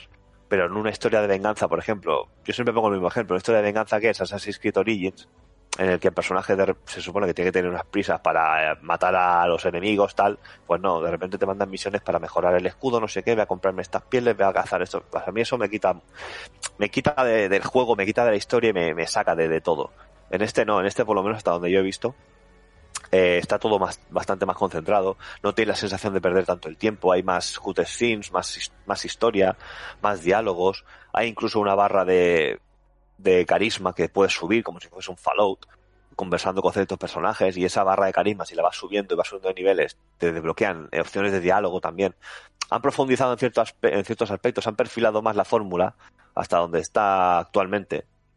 Yo creo que es el Assassin's Creed más completo que, que hay actualmente. Porque si bien es cierto, he leído, que no, ya digo que no me he pasado el juego ni mucho menos, es que en Assassin's Creed Odyssey uno de los problemas que había es que había muchísimo contenido de temas de armaduras, que si objetos legendarios, que si no sé qué, pero te pasaba gran parte del juego depalijando esas cosas para que te diesen piezas, porque al final es como en un Diablo, es como en un juego Destiny, un juego de este tipo, que vas consiguiendo equipo y el, de, y el que vas teniendo se va quedando atrás, y vas depalijando, vas vendiendo y tal. En este no. En este, cada vez que consigues un arma, consigues una armadura, un escudo, equipamiento, pues se valora más, porque como no es tan seguido como lo encuentras y cada, cada equipo tiene su habilidad, tiene sus cosas, por ejemplo, hay armaduras que te dan más vida o armaduras que cuando te queda poca vida, eh, poco lo golpeas más fuerte, puedes también mejorar esas cosas. Una de las cosas que me recordó a God of War, por ejemplo, es que eh, puedes es mejorar las armas con runas, que me parece un guiño claramente, porque tengo un hacha que es un hacha como el de Kratos y lo mejoras con las runas y le da más poder de ataque, le da eh, que haya más aturdimiento, no sé qué. Y esas cosas, son pequeñas cosas que a mí eh, me han parecido bastante atractivas, pero ya digo que el juego es muy bueno, yo lo poco que he jugado la verdad es que me gustó mucho. Eh, lo he jugado en PC, eh, está bastante mejor optimizado que los anteriores, según he leído porque bajándole un poquito la oclusión ambiental, el anti-aliasing lo quitas y tampoco lo notas y tal, el juego me va bastante, me va a 60 frames en todas partes, en pueblos, en bosques, en todo, o sea que está bastante bien optimizado. Pero tengo que decir que no es mi tipo de juego, que no creo que me lo pase ni muchísimo menos, no me lo compraría, yo no me lo compraría. Eh, pero bueno, a los que hayan disfrutado de los anteriores, yo creo que les va a gustar mucho, porque si bien es como los anteriores, pero yo creo que está mejor hecho y los fallos que tenían o muchos fallos han sido solucionados. Así que nada, si no tenéis más preguntas, pues hasta aquí. No, pregunta yo no, yo simplemente decir que a mí la saga es una saga que me que seguí un camino similar al tuyo al principio. Yo jugué al primero y a mí eh, lo jugué cuatro o cinco años después de que saliera y claro, ya había escuchado todo el tipo de críticas que habían invertido sobre él y a mí, sin embargo, sí me gustó mucho. Porque claro, sabiendo que las secundarias eran repetitivas, fui a la principal directamente, a las misiones principales, y yo me la pasé muy bien, me gustó. Y después ya jugué al 2 y en el 2 lo flipé mucho más. De hecho, es más, me gustó tanto que incluso me jugué al de PSP. Uno que sale que salió de PSP. También me gustó Sí, mucho. Bloodlines, creo. Eso es, Bloodlines. Y, y es verdad que a partir de ahí yo no sé por qué la saga, la, la, la paré, la puse en pausa y no he vuelto a jugar ninguno, pero este en concreto me está llamando mucho porque a mí el rollo vikingo me, me, me encanta. A raíz de, de la serie de vikingos o series de anime como Vinland Saga, pues el rollo vikingo me, me mola. Entonces, con lo cual, ahí estaré dándole Pues caña. yo creo que entonces te gusta, te gustará mucho. Si bien es cierto, también tengo que decirte, Luis, que yo cuando jugué a Origins, eh, me impresionó muchísimo más Origins en su momento que Valhalla ahora. También es cierto que a mí la ambientación egipcia me gusta más, tanto por monumentos como por el tema del desierto. Eh, las armas también son diferentes. no sé, me gusta mucho más el rollo y me impresionó muchísimo más Origins, pero de aquí a Lima. Es decir, el cambio, eh, también hubo el cambio, fue el momento de, de cambio de la saga y que se fue, se tornó mucho más a rol, a subir de niveles, misiones secundarias y tal. Y me impresionó mucho más. Pues nada, pues hasta aquí mis primeras impresiones, que no análisis de Assassin's Creed Valhalla.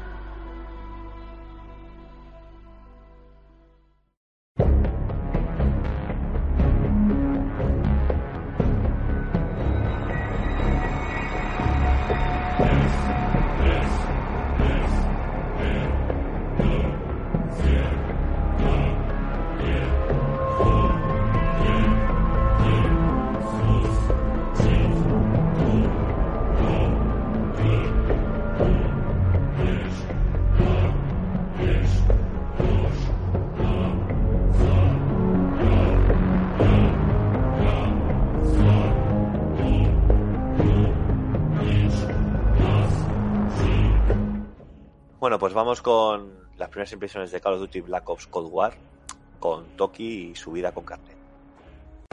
La vida con carne. De Toki.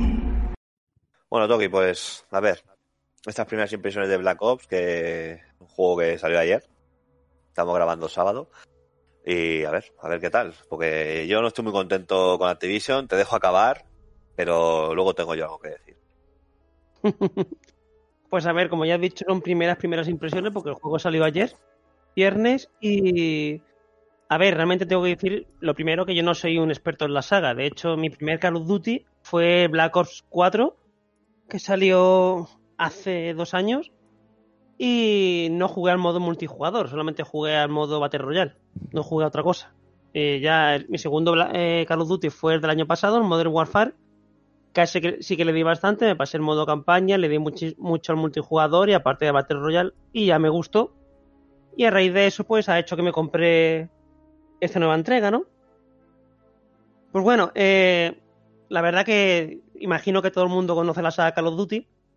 Por un lado está la, la saga principal y por otro está Black Ops, ¿no? Que se distingue principalmente de que es más, eh, por decirlo así, más de ficción.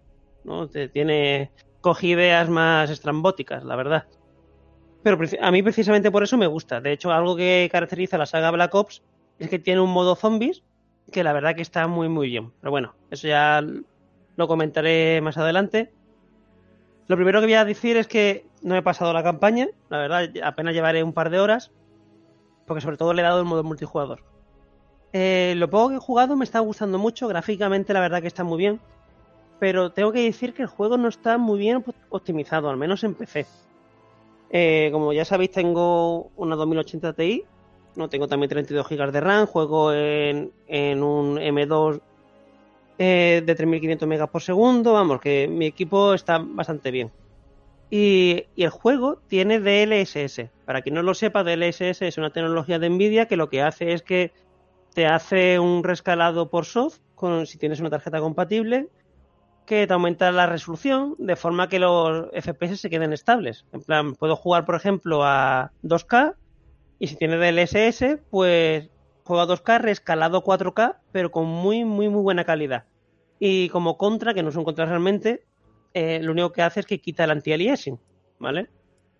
Pues no sé por qué, pero en este juego no, no lo veo optimizado porque, vamos, tengo equipo de sobra y si lo pongo todo a topísimo, en 2K rescalando por DLSS, no me va a 60 frames, eh, frames sólidos, sino que oscila entre 55, 60, de vez en cuando baja a 52. Entonces, pues es algo que no me gusta. He bajado un par de cosas. En vez de tenerlo en, en ultra, lo he puesto en alto. Y bien, ya así va a 60 FPS sólido. Pero no sé, me parece cuanto menos curioso. Supongo que estará optimizado para la gama nueva de Nvidia, la serie 3. Pero bueno, es algo a comentar. Bueno, eh, siguiendo con el modo campaña, eh, todo el mundo que ha jugado eh, sabe que no es que sean argumentos súper profundos, que te marquen la vida, pero sí que tiene, suelen tener tramas muy variadas que avanzan a un ritmo muy bueno. La verdad que a mí eh, la- el modo campaña de la entrega del año pasado me gustó mucho, pero lo poco que he jugado a esta me gusta más, porque tiene un nivel de intriga que te engancha y hace que quieras seguir jugando. De hecho, me ha costado no volver eh, porque quiero subir el multijugador de nivel, no por otra cosa, pero tengo una gana de, llegar a un nivel determinado de multijugador para volver a jugar, increíbles.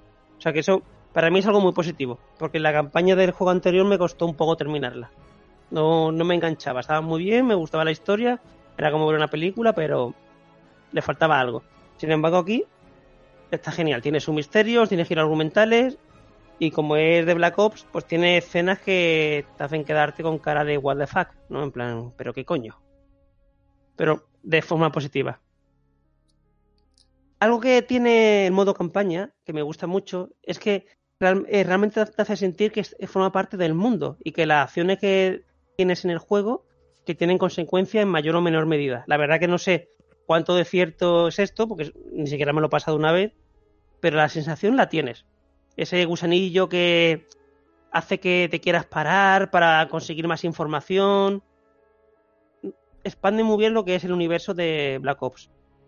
Mm, si pudiera compararlo con algún juego, eh, diría que está un poquito por debajo de la sensación que te crea Mass Effect o los juegos de Telltale Games, por decir algunos que suele, vamos, no, es- no son juegos donde realmente haya una una reacción casualidad, ¿no? Eh, sobresaliente o muy notoria, pero me gusta eso. Por lo que he leído en internet, eh, hay tres finales. Así que eso también hace que el, juego- el modo campaña sea rejugable, así que muy bien. No voy a hablar de las ambientaciones del juego, porque eso sería hacer un poco spoiler, pero los escenarios tienen bastante variedad y están muy muy bien. Vamos, mucha acción, desde ya sea eh, jugando con nuestro personaje, con nuestro personaje en vehículos, mucha variedad y, y espectacular. La verdad que cuando me lo pase quiero hacer el análisis para hablar en profundidad, pero de momento como primeras impresiones a mí me ha encantado. Eh, ya paso lo que es a los otros modos de juego. Eh, supongo que si conoces la saga y te gusta, pues sabes lo que hay. El multijugador es el plato fuerte. Y como principal carencia es que solamente tiene 8 escenarios. La verdad que es bastante ridículo que tenga tan pocos escenarios. Pero en Navidad estás bien, te pasa algo, quieres agua. Activision, estafadores. Tiene 8 escenarios y luego dos en modo asalto. Pero yo el modo asalto no, la verdad que no lo toco. A mí me gusta eh, el multijugador normal. Tiene un modo nuevo que se llama eh, jugador VIP, donde hay dos equipos y en cada equipo hay un jugador VIP que se tiene que defender. Ese jugador VIP tiene equipo especial, en plan armas especiales y demás, en plan para destacar un poquito, pero claro, eh, acaba en cuanto, en cuanto se elimina el jugador VIP del otro equipo. Eh, inconveniente, pues hay algunos escenarios que son muy grandes y se hace un poco aburrido. Pero en los que son más pequeños, la verdad que es muy divertido. O sea, yo imagino que eso lo irán puliendo porque los grandes hay demasiados paseos, la verdad. Y eso es, es un problema. Pero es un poco curioso que le hayan dado este toque tan cooperativo al multijugador clásico de Call of Duty. Y la verdad que le queda bien. Como yo las pocas partidas que he echado, genial. Pero hace falta jugar con micro sí o sí. Y ahora mismo pues la comunidad está un poco dividida porque hay mucho extranjero, mucho británico, mucho francés, etcétera. Y nadie habla español, o al menos yo no he encontrado españoles. Pero bueno. Otro punto positivo es que hay crossplay. Cuando tú vas a jugar, te, al igual que la entrega del año, del año pasado, te avisa si es de, la- de Xbox, si es de PC o si es de eh, PlayStation. O sea, genial, la verdad. Ayer tengo que decir que tuve problemas, de hecho me iba muy lagueado el juego pero ya esta mañana me va perfecto. O sea, el lag desapareció. Eh, va, va genial, va muy fluido. Y algo que me gusta en comparación con el Modern Warfare es que es mucho más arcade. No es que el otro sea un simulador ni mucho menos, pero aquí la acción es más rápida, el juego se hace más rápido. Eh, tiene un toque arcade que lo diferencia de la saga principal, que a mí hace que me guste más. Yo digo que no soy un experto en la saga, pero a mí me ha enamorado. De hecho, me ha enganchado y quiero que Navidad se lo compre. Lo que pasa es que Navidad es pobre. Eh, he jugado pocos mapas. Eh, de los ocho habría jugado creo que cinco o seis. La verdad que eh, algo que me gusta es que tú al principio, cuando se está buscando jugadores, puedes elegir entre dos mapas. Y el que elige la mayoría, pues es el que se juega. Entonces, por un lado me gusta porque puedes interactuar y elegir tu favorito. Pero por otro lado no me gusta porque está el riesgo de que siempre se elijan los mismos. Pero bueno. Eh, pero algo que sí me gusta mucho es que eh, los mapas, es- los que he jugado están muy bien hechos. Eh, va- varían mucho entre lo que son los pasillos estrechos del interior de las localizaciones con las partes de exterior. Eh, está muy, muy bien pensado, la verdad. A mí me pasaba, eh, en el Modern Warfare del año pasado me pasaba que había muchos puntos donde te podías parapetar. Y si lo hacías bien, pues no te mataban casi nunca. O, vamos, tenía que ser que tuviera muy mala suerte. Pero aquí esa sensación de momento no está. No sé si es porque no me conozco todavía los mapas. Pero se hace mucho más jugable. Y de hecho ha habido un par de veces que me he parapetado en un sitio en plan, jaja, voy a matar a todo el mundo, soy un camper. Y me he comido 4 o 5 misiles. Así que no es aconsejable. así que, punto positivo. Bien, bueno, y ahora llega lo que es sin duda mi, parte favorita de, esta saga, que es el modo zombies. Eso fue. Ahora desconocía completamente el modo zombies de Black Ops. Lo había visto en revistas, en análisis y tal, pero nunca me había llamado la saga. Para mí la saga era muy casual, la verdad. Plan, típica de niños rata, como se ha mencionado antes, o, de canis, kinkis y demás, ¿no? Pero reconozco que estaba completamente equivocado. Es que me encanta. Pero bueno, es lo que pasa, que la gente habla, tú te lo crees las cosas y reniegas, ¿no? Pero este modo zombies ya comento que ha mejorado completamente el de Black Ops, o Black Ops 4 y está increíble. Gráficamente se nota mucho la evolución, al igual que los otros modos de juego. Se nota mucho ray tracing. Eh, es increíble la calidad de que tienen eh, los reflejos del suelo, la iluminación. Es brutal.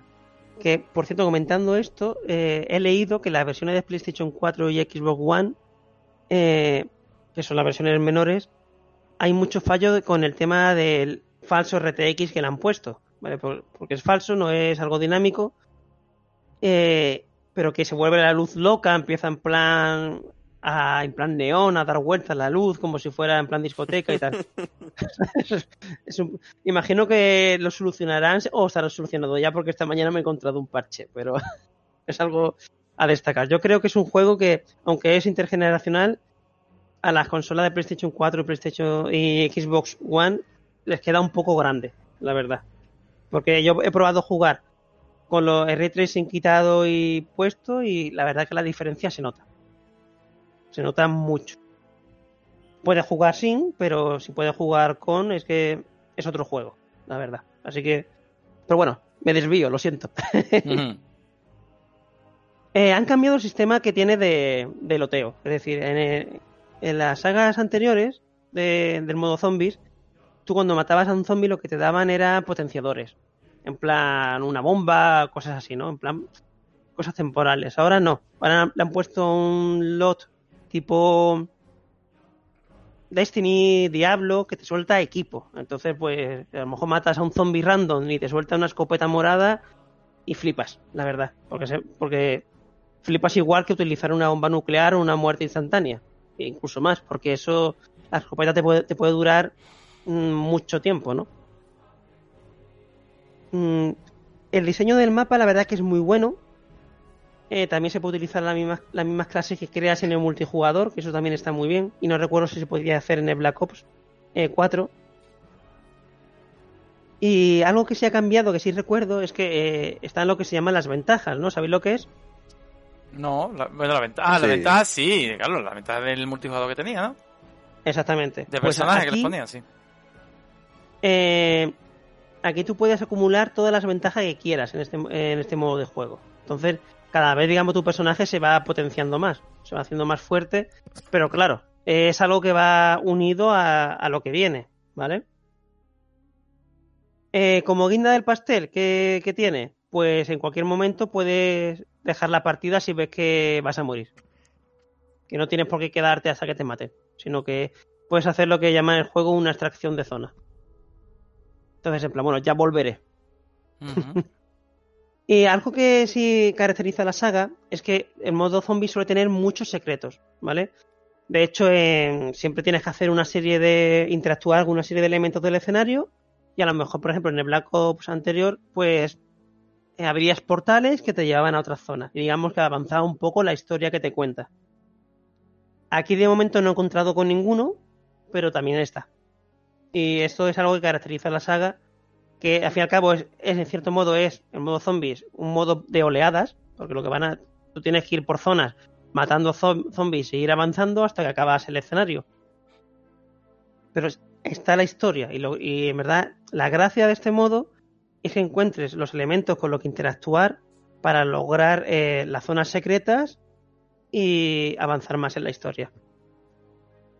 Algo que no he comentado antes y es que este juego realmente se podría considerar la segunda parte de, de Black, Ops original, porque Black Ops original tenía lugar en la Primera Guerra Fría de 1960 y este tiene lugar en, en la Guerra Fría de los años 80. Entonces, se considera la segunda parte. El primer Black Ops tuvo lugar en 2010-2011, si no me equivoco, pues más o menos 10 años después. Mm, ah, ya en realidad poco más tengo que decir. Un fallo que sí que le he visto, eh, una novedad que introdujeron el año pasado, es que tú con tu arma podías apoyarla en, en algunas superficies, en plan en muros, en cajas y tal, y eso hacía que ganaras precisión a la hora de disparar. Aquí la han quitado. Como le han dado ese toque un poco más arcade, pues han, han quitado esa parte. Yo personalmente lo echo de menos, porque yo era mucho de parapetarme en los muros, apoyarme, ganar esa precisión adicional, ¿no? Ratilla. Pero sí, pero yo, yo juego así. De hecho, en otro juego me encierro en el baño, en mi forma de jugar. Pero sí es cierto que, por ejemplo, que algo que ha mejorado mucho es eh, el escalar. Porque a mí me fastidiaba mucho en el modo de Warfare del año pasado el ir a escalar a un sitio eh, y no poder quedarme a medio camino. En plan, venga, una montañita, mierda, por aquí no se puede. Hay que dar la vuelta. Aquí el motor funciona mucho mejor, aunque sigue teniendo cosas inexplicables como "Mm, una cama, me voy a montar encima de la cama, no puedo. Eh, y bueno, y realmente poco más, como primeras impresiones no puedo decir nada más. Me lo quiero pasar en modo campaña, quiero echarle muchas horas y llegar al máximo nivel. Sí hay que comentar que de momento no tiene pases de, batalla y que no está integrado en lo que es el Battle Royale. De hecho, en el menú sí, en el menú, te sale modo campaña, multijugador, Battle Royale, modo zombies. Si eliges el Battle Royale, pues te dice, eh, espera un momentito que se ejecuta el modo Battle Royale. Y yo digo, ah, vale, bien. Pues te saca del juego y se inicia Modern Warfare. ¿Vale? Joder, vaya tela, ¿no? Eso es un poco chapuza. Pero bueno, ya, ya dijeron, ya Treyarch dijo que en diciembre se, eh, eh, unificarían lo que es el Battle Royale dentro del propio juego. Así que hay que esperar un mesecito. Pero la verdad que es molesto, porque no, no, no le veo el sentido. Ya, te- no sé, pero bueno. De hecho, deberían sacarlo como forma independiente para que no pese tanto. El juego en PC pesa 77 gigas. ¿En Poco. consola cuánto pesaba, Luis? En Play 5, 130. Pues eso. Y en Play 4, en Play 4 eran 90 gigas. Claro, pero en Play 5 será porque el Battle Royale estará incluido seguramente. Aunque eso no lo sé, eso habría que investigarlo, pero no te extrañe. Yo creo que no, eh. Battle Royale creo, yo creo que ocupa más. Pues no sé, miedo me da. Pero bueno, en realidad mis primeras impresiones ya han terminado. ¿Qué tienes que decir tú, gentucilla? Sí, ya. Pues yo tengo que decir que la saga va de mal en peor. En el tema sobre lo que has dicho de los ocho mapas, a mí me parecen muy pocos para un juego donde el punto fuerte es el multijugador. Eh, vale que sí, que luego sacan mapas gratis, no sé qué, sí, sí. Sí, puede ser todo lo gratis que tú quieras, pero es contenido que has recortado del juego final para meterlo luego gratis. Eso va a empezar. Luego Activision no deja de engañar a la gente y mintiéndoles por Twitter y por demás. Porque el año pasado con el Modern Warfare, la gente se quejó del skill-based matchmaking, no sé qué, que es una mierda. Dijeron que lo iban a quitar. Mentira, no lo han quitado. Luego, eh, y con este Black Ops igual, en la beta la gente se quejó, decían que lo iban a quitar, que el juego iba a salir sin eso y al final una mierda. Es- sigue puesto. Luego también el tema de parches, en el Modern Warfare decían que iban a hacer un contenido, que iban a sacar X contenido, no sé qué, te sacaban la lista de, del parche de lo que iban a meter y al final sacaban el parche y es mentira. No sacaban, o sea, no metían ni la mitad de lo que había puesto. Entonces llega un punto en que uno ya se cansa. Y es que ni por 30 euros quiero este juego, porque es que la saga va de mal en peor. Vale que los tiempos han cambiado, que estamos en 2020, no estamos en 2010, pero en juego, en el Black Ops original, por ejemplo, en 2010, el juego salió con 14 mapas o con 16 mapas y te cobraban 60-70 euros. Y era un juego que tenía zombies también, era un juego que tenía una campaña que era una pasada. Hoy en día te sacan un juego que está a ralentí del anterior, tiene una campaña, tiene modo zombies, el modo zombie. ¿Cuántos mapas tiene el modo zombies? Por, por? Pues la verdad que eso no lo mira, no te lo sé decir. Pillado. la tónica es la misma de antes, eh, será un solo mapa eh, y que irán sacando más con el tiempo. Yo creo si que es sí. así, Porque no- me eh, suena que no, eh, he visto opción de elegir. Me, suena que no he visto opción de elegir. pues antes te sacaban un juego con 16 mapas, te sacaban zombies, te sacaban una campaña de la hostia. Y ahora te sacan la mitad de todo por el mismo precio. Eh, Ya, pero- Y estamos en un estamos en un punto en el que ya sé lo que vas a contestar, Sofi, que los juegos valen mucho más dinero ahora, cuesta mucho más tiempo. No, pero está si más- COVID, que tiene más historia. detalle, tiene más esto, tiene... Sí, que los juegos cuestan si más. tú lo- Bueno, si tú con- com- si tú comparas el nuevo con, eh, con los viejos, ves que hay más detalle, se puede hacer más movimiento, más, no sé. Hombre, en cierto modo eh, sí. Yo entiendo lo que tú en, dices vez en de, en Navidad. vez de centrarse en los mapas, se han centrado más en los Claro, y los mapas lo van de sacando gente, de, a de cierto ritmo. detalles De, de lo que hay dentro del mapa. Defensores de Activision detectados. No, tío, pero, pero tú piensas, eh, eh, eh, Sofi tiene toda la razón, tú piensas. Es decir, yo considero que tú, también tienes razón, pero lo que dice Sofi es cierto. Yo prefiero que saquen ocho escenarios, ¿vale? Que estén pulidos y que el juego sea espectacular, ¿no? Hombre, realmente noto una, una evolución muy clara respecto al anterior, ¿vale? De, a Una mejor. cosa no está reñida con la otra, creo yo. A ver, el motor Hombre, gráfico es pero- el mismo el Pero necesitas tiempo, necesitan tiempo. Tú tienes en cuenta que han pasado solamente dos años respecto al último Black Ops. ¿Vale? Entonces yo prefiero que hagan la campaña, que hagan modo zombies. En multijugador, sí, ocho mapas, son pocos. Bueno, son, son pocos. Yo también no me los sé de memoria, los mapas. Y, he- jugado. Llevo jugando todo el día, ¿sabes? Y ayer no porque no me dejaban lag, que por eso jugué al modo campaña. Pero eh, te haces con esos mapas y ya irán saliendo el contenido nuevo. Es decir, y si es gratis, el problema fuera- sería que fuera de pago. ¿No Pero se si es gratis, no, ¿No es un, no es un problema. ¿No Sí se sabe? sí se sabe. Es gratis. Sí se sabe. Vale, vale. Sí, sí, es gratis. Lo más importante en Navidad es que yo animo a los oyentes que si quieren jugar, aprovechando que haya cr- crossplay, que se unan al grupo de Telegram y me digan de jugar y jugamos juntos. Porque ya que tú no te lo vas a comprar, Hmm, gente que lo Yo, tenga claro para que no. busco Claro que amigos. no me lo voy a comprar. Sería hipócrita. Busco amigos. Puedo mirar anuncio eso. Sería no. hipócrita por mi parte comprarme el juego después de todo lo que le estoy pillando. Dentro de un mes ya lo tiene. Hasta aquí la sección de Toki y su vida con Carnet y sus primeras impresiones de Call of Duty Black Ops.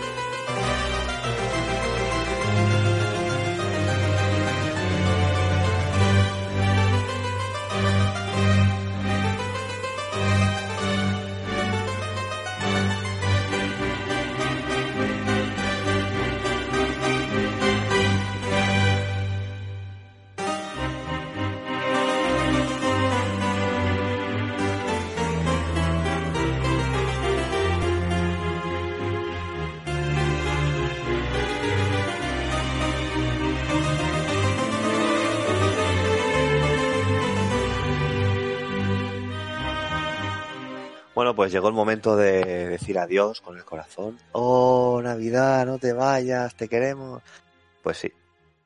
Eh, llegó el momento de la despedida, así que Eric, ¿qué? ¿Te lo has pasado bien? ¿La vuelta de las vacaciones de una semana? Uy, las vacaciones, dice. Madre mía. Nada, sí, estaba muy bien. Me ha gustado mucho este podcast. Yo le tenía muchas ganas, este programa, por el tema de las nuevas consolas, que tenía yo ganas de, de, de soltar las opiniones y todo lo que había visto, ¿vale? Que tema actual ahora mismo. Y nada, comentar eso, que, que eso, que esperemos la semana que viene volver a grabar y tal. No sé qué traeré todavía, porque me acaba el... Bueno, sí, sí sé, sí sé. Me traeré el Gears 5, coño, que me la acabé ayer. O sea, que ese será el juego del cable. Claro, claro, claro. Y lo que no sé es, eso, lo que no sabía era con qué me pondré ahora. Estoy con el Paper Mario, con el Paper Mario en la Switch, pero aparte también me pondré con uno, eh, siempre tengo lo mismo, tengo uno en portátil, ¿vale? Y otro en sobremesa. Entonces sobremesa, pues no sé, me lo tengo que pensar. A ver con cuál empiezo. Pero vamos. Para la semana que viene ayer 5 y Vale. tal, ¿vale? Bueno, Animal, ¿y tú qué? ¿Cómo te lo has pasado? ¿Y qué nos vas a traer la semana que viene? Si es que lo sabes. Yo me lo he pasado muy bien, hablando sobre todo de un juego como Devil May Cry 5, que es de mis favoritos. Y nada, la semana que viene voy a traer Blasphemous, que es un juego que estoy jugando ahora, como comenté al principio, que me está gustando mucho, un juego de un estudio español llamado The Game Kitchen, y que la verdad es que está muy bien. Estoy avanzando y me, me está, me está molando bastante. Bueno, Sofi, después de la vuelta de la vuelta al cole, eh, ¿te lo has pasado bien? ¿Qué nos vas a traer? La vuelta al cole. Eh, me lo he pasado bien, hablando de mi del juego que más me gusta del mundo mundial, pero creo que no le he hecho justicia porque me he puesto nerviosa, como siempre. Está mal, Eh, muy mal. estamos- Estamos aquí en confianza. ¿Qué Estamos aquí estamos entre amigos. No sé a qué voy a jugar, mm, tengo deberes, eh, Animal me ha dado deberes y tengo que ponerme a ello, pero Eso es verdad, es verdad, porque no lo hemos dicho hasta ahora. Y tenemos un especial en el, en el grupo de Telegram. Estamos recopilando votaciones de diferentes años de la generación para hacer un top de la generación. pero no, no cuente nada, no cuente nada. No, sí, sí, sí, cuéntalo, claro. Que, que se unen al grupo y así lo saben. Claro. Ah, bueno. Estamos haciendo un top para, Sí. para Y- y- de votaciones. Todos te- tenemos deberes. Animal nos ha puesto deberes. Sí, Animal es nuestro profesor. Aunque a veces llore y eso. Pues eso.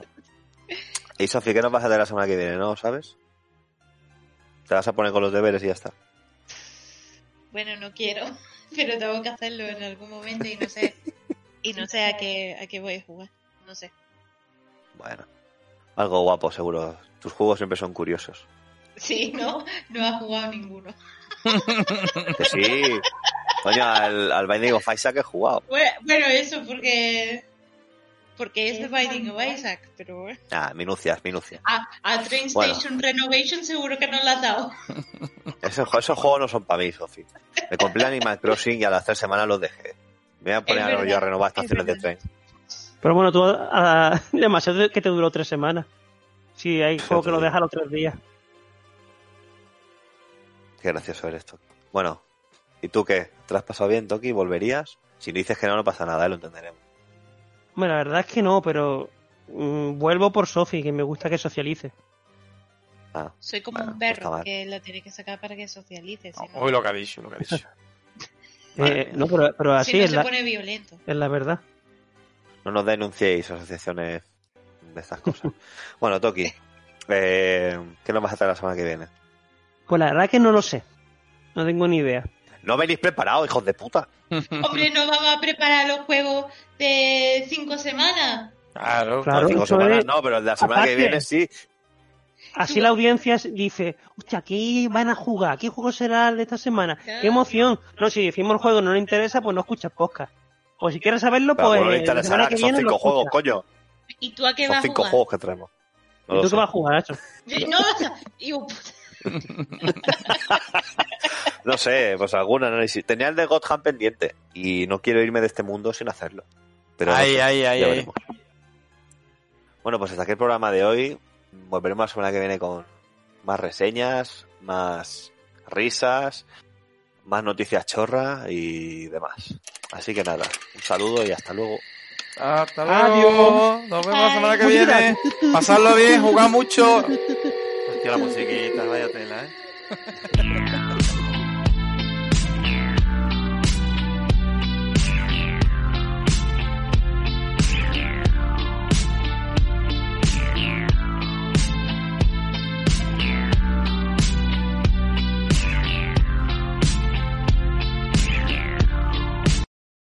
Navidad. Edu. Madre mía. ¿Qué pasa? ¿Has oído? Navidad. Ahora. ¿Qué Ahora, pasa? Ahora se me ha ido a mí, tío. ya. Que haga la entrada de, de Animal y luego no envío un audio. ¿Cómo? Que le diga, bueno, y Animal, ¿y tú qué nos vas a traer? Sí, ¿Cómo sí, te las sí, pasas? vale, vale. Y luego ha- hago la entrada de Animal y luego ya despedimos todos, ¿no? Sí. Vale, pues venga. Bueno, Animal, ¿y tú qué? ¿Cómo te lo has pasado? ¿Y qué nos vas a traer la semana que viene? Si es que lo sabes. Bueno, pues yo jugaré al Faragay y ganaré corona Pues- y... Lo mismo no se nota, coño. No, que va. ¿En serio? ¿Pero no se le oía?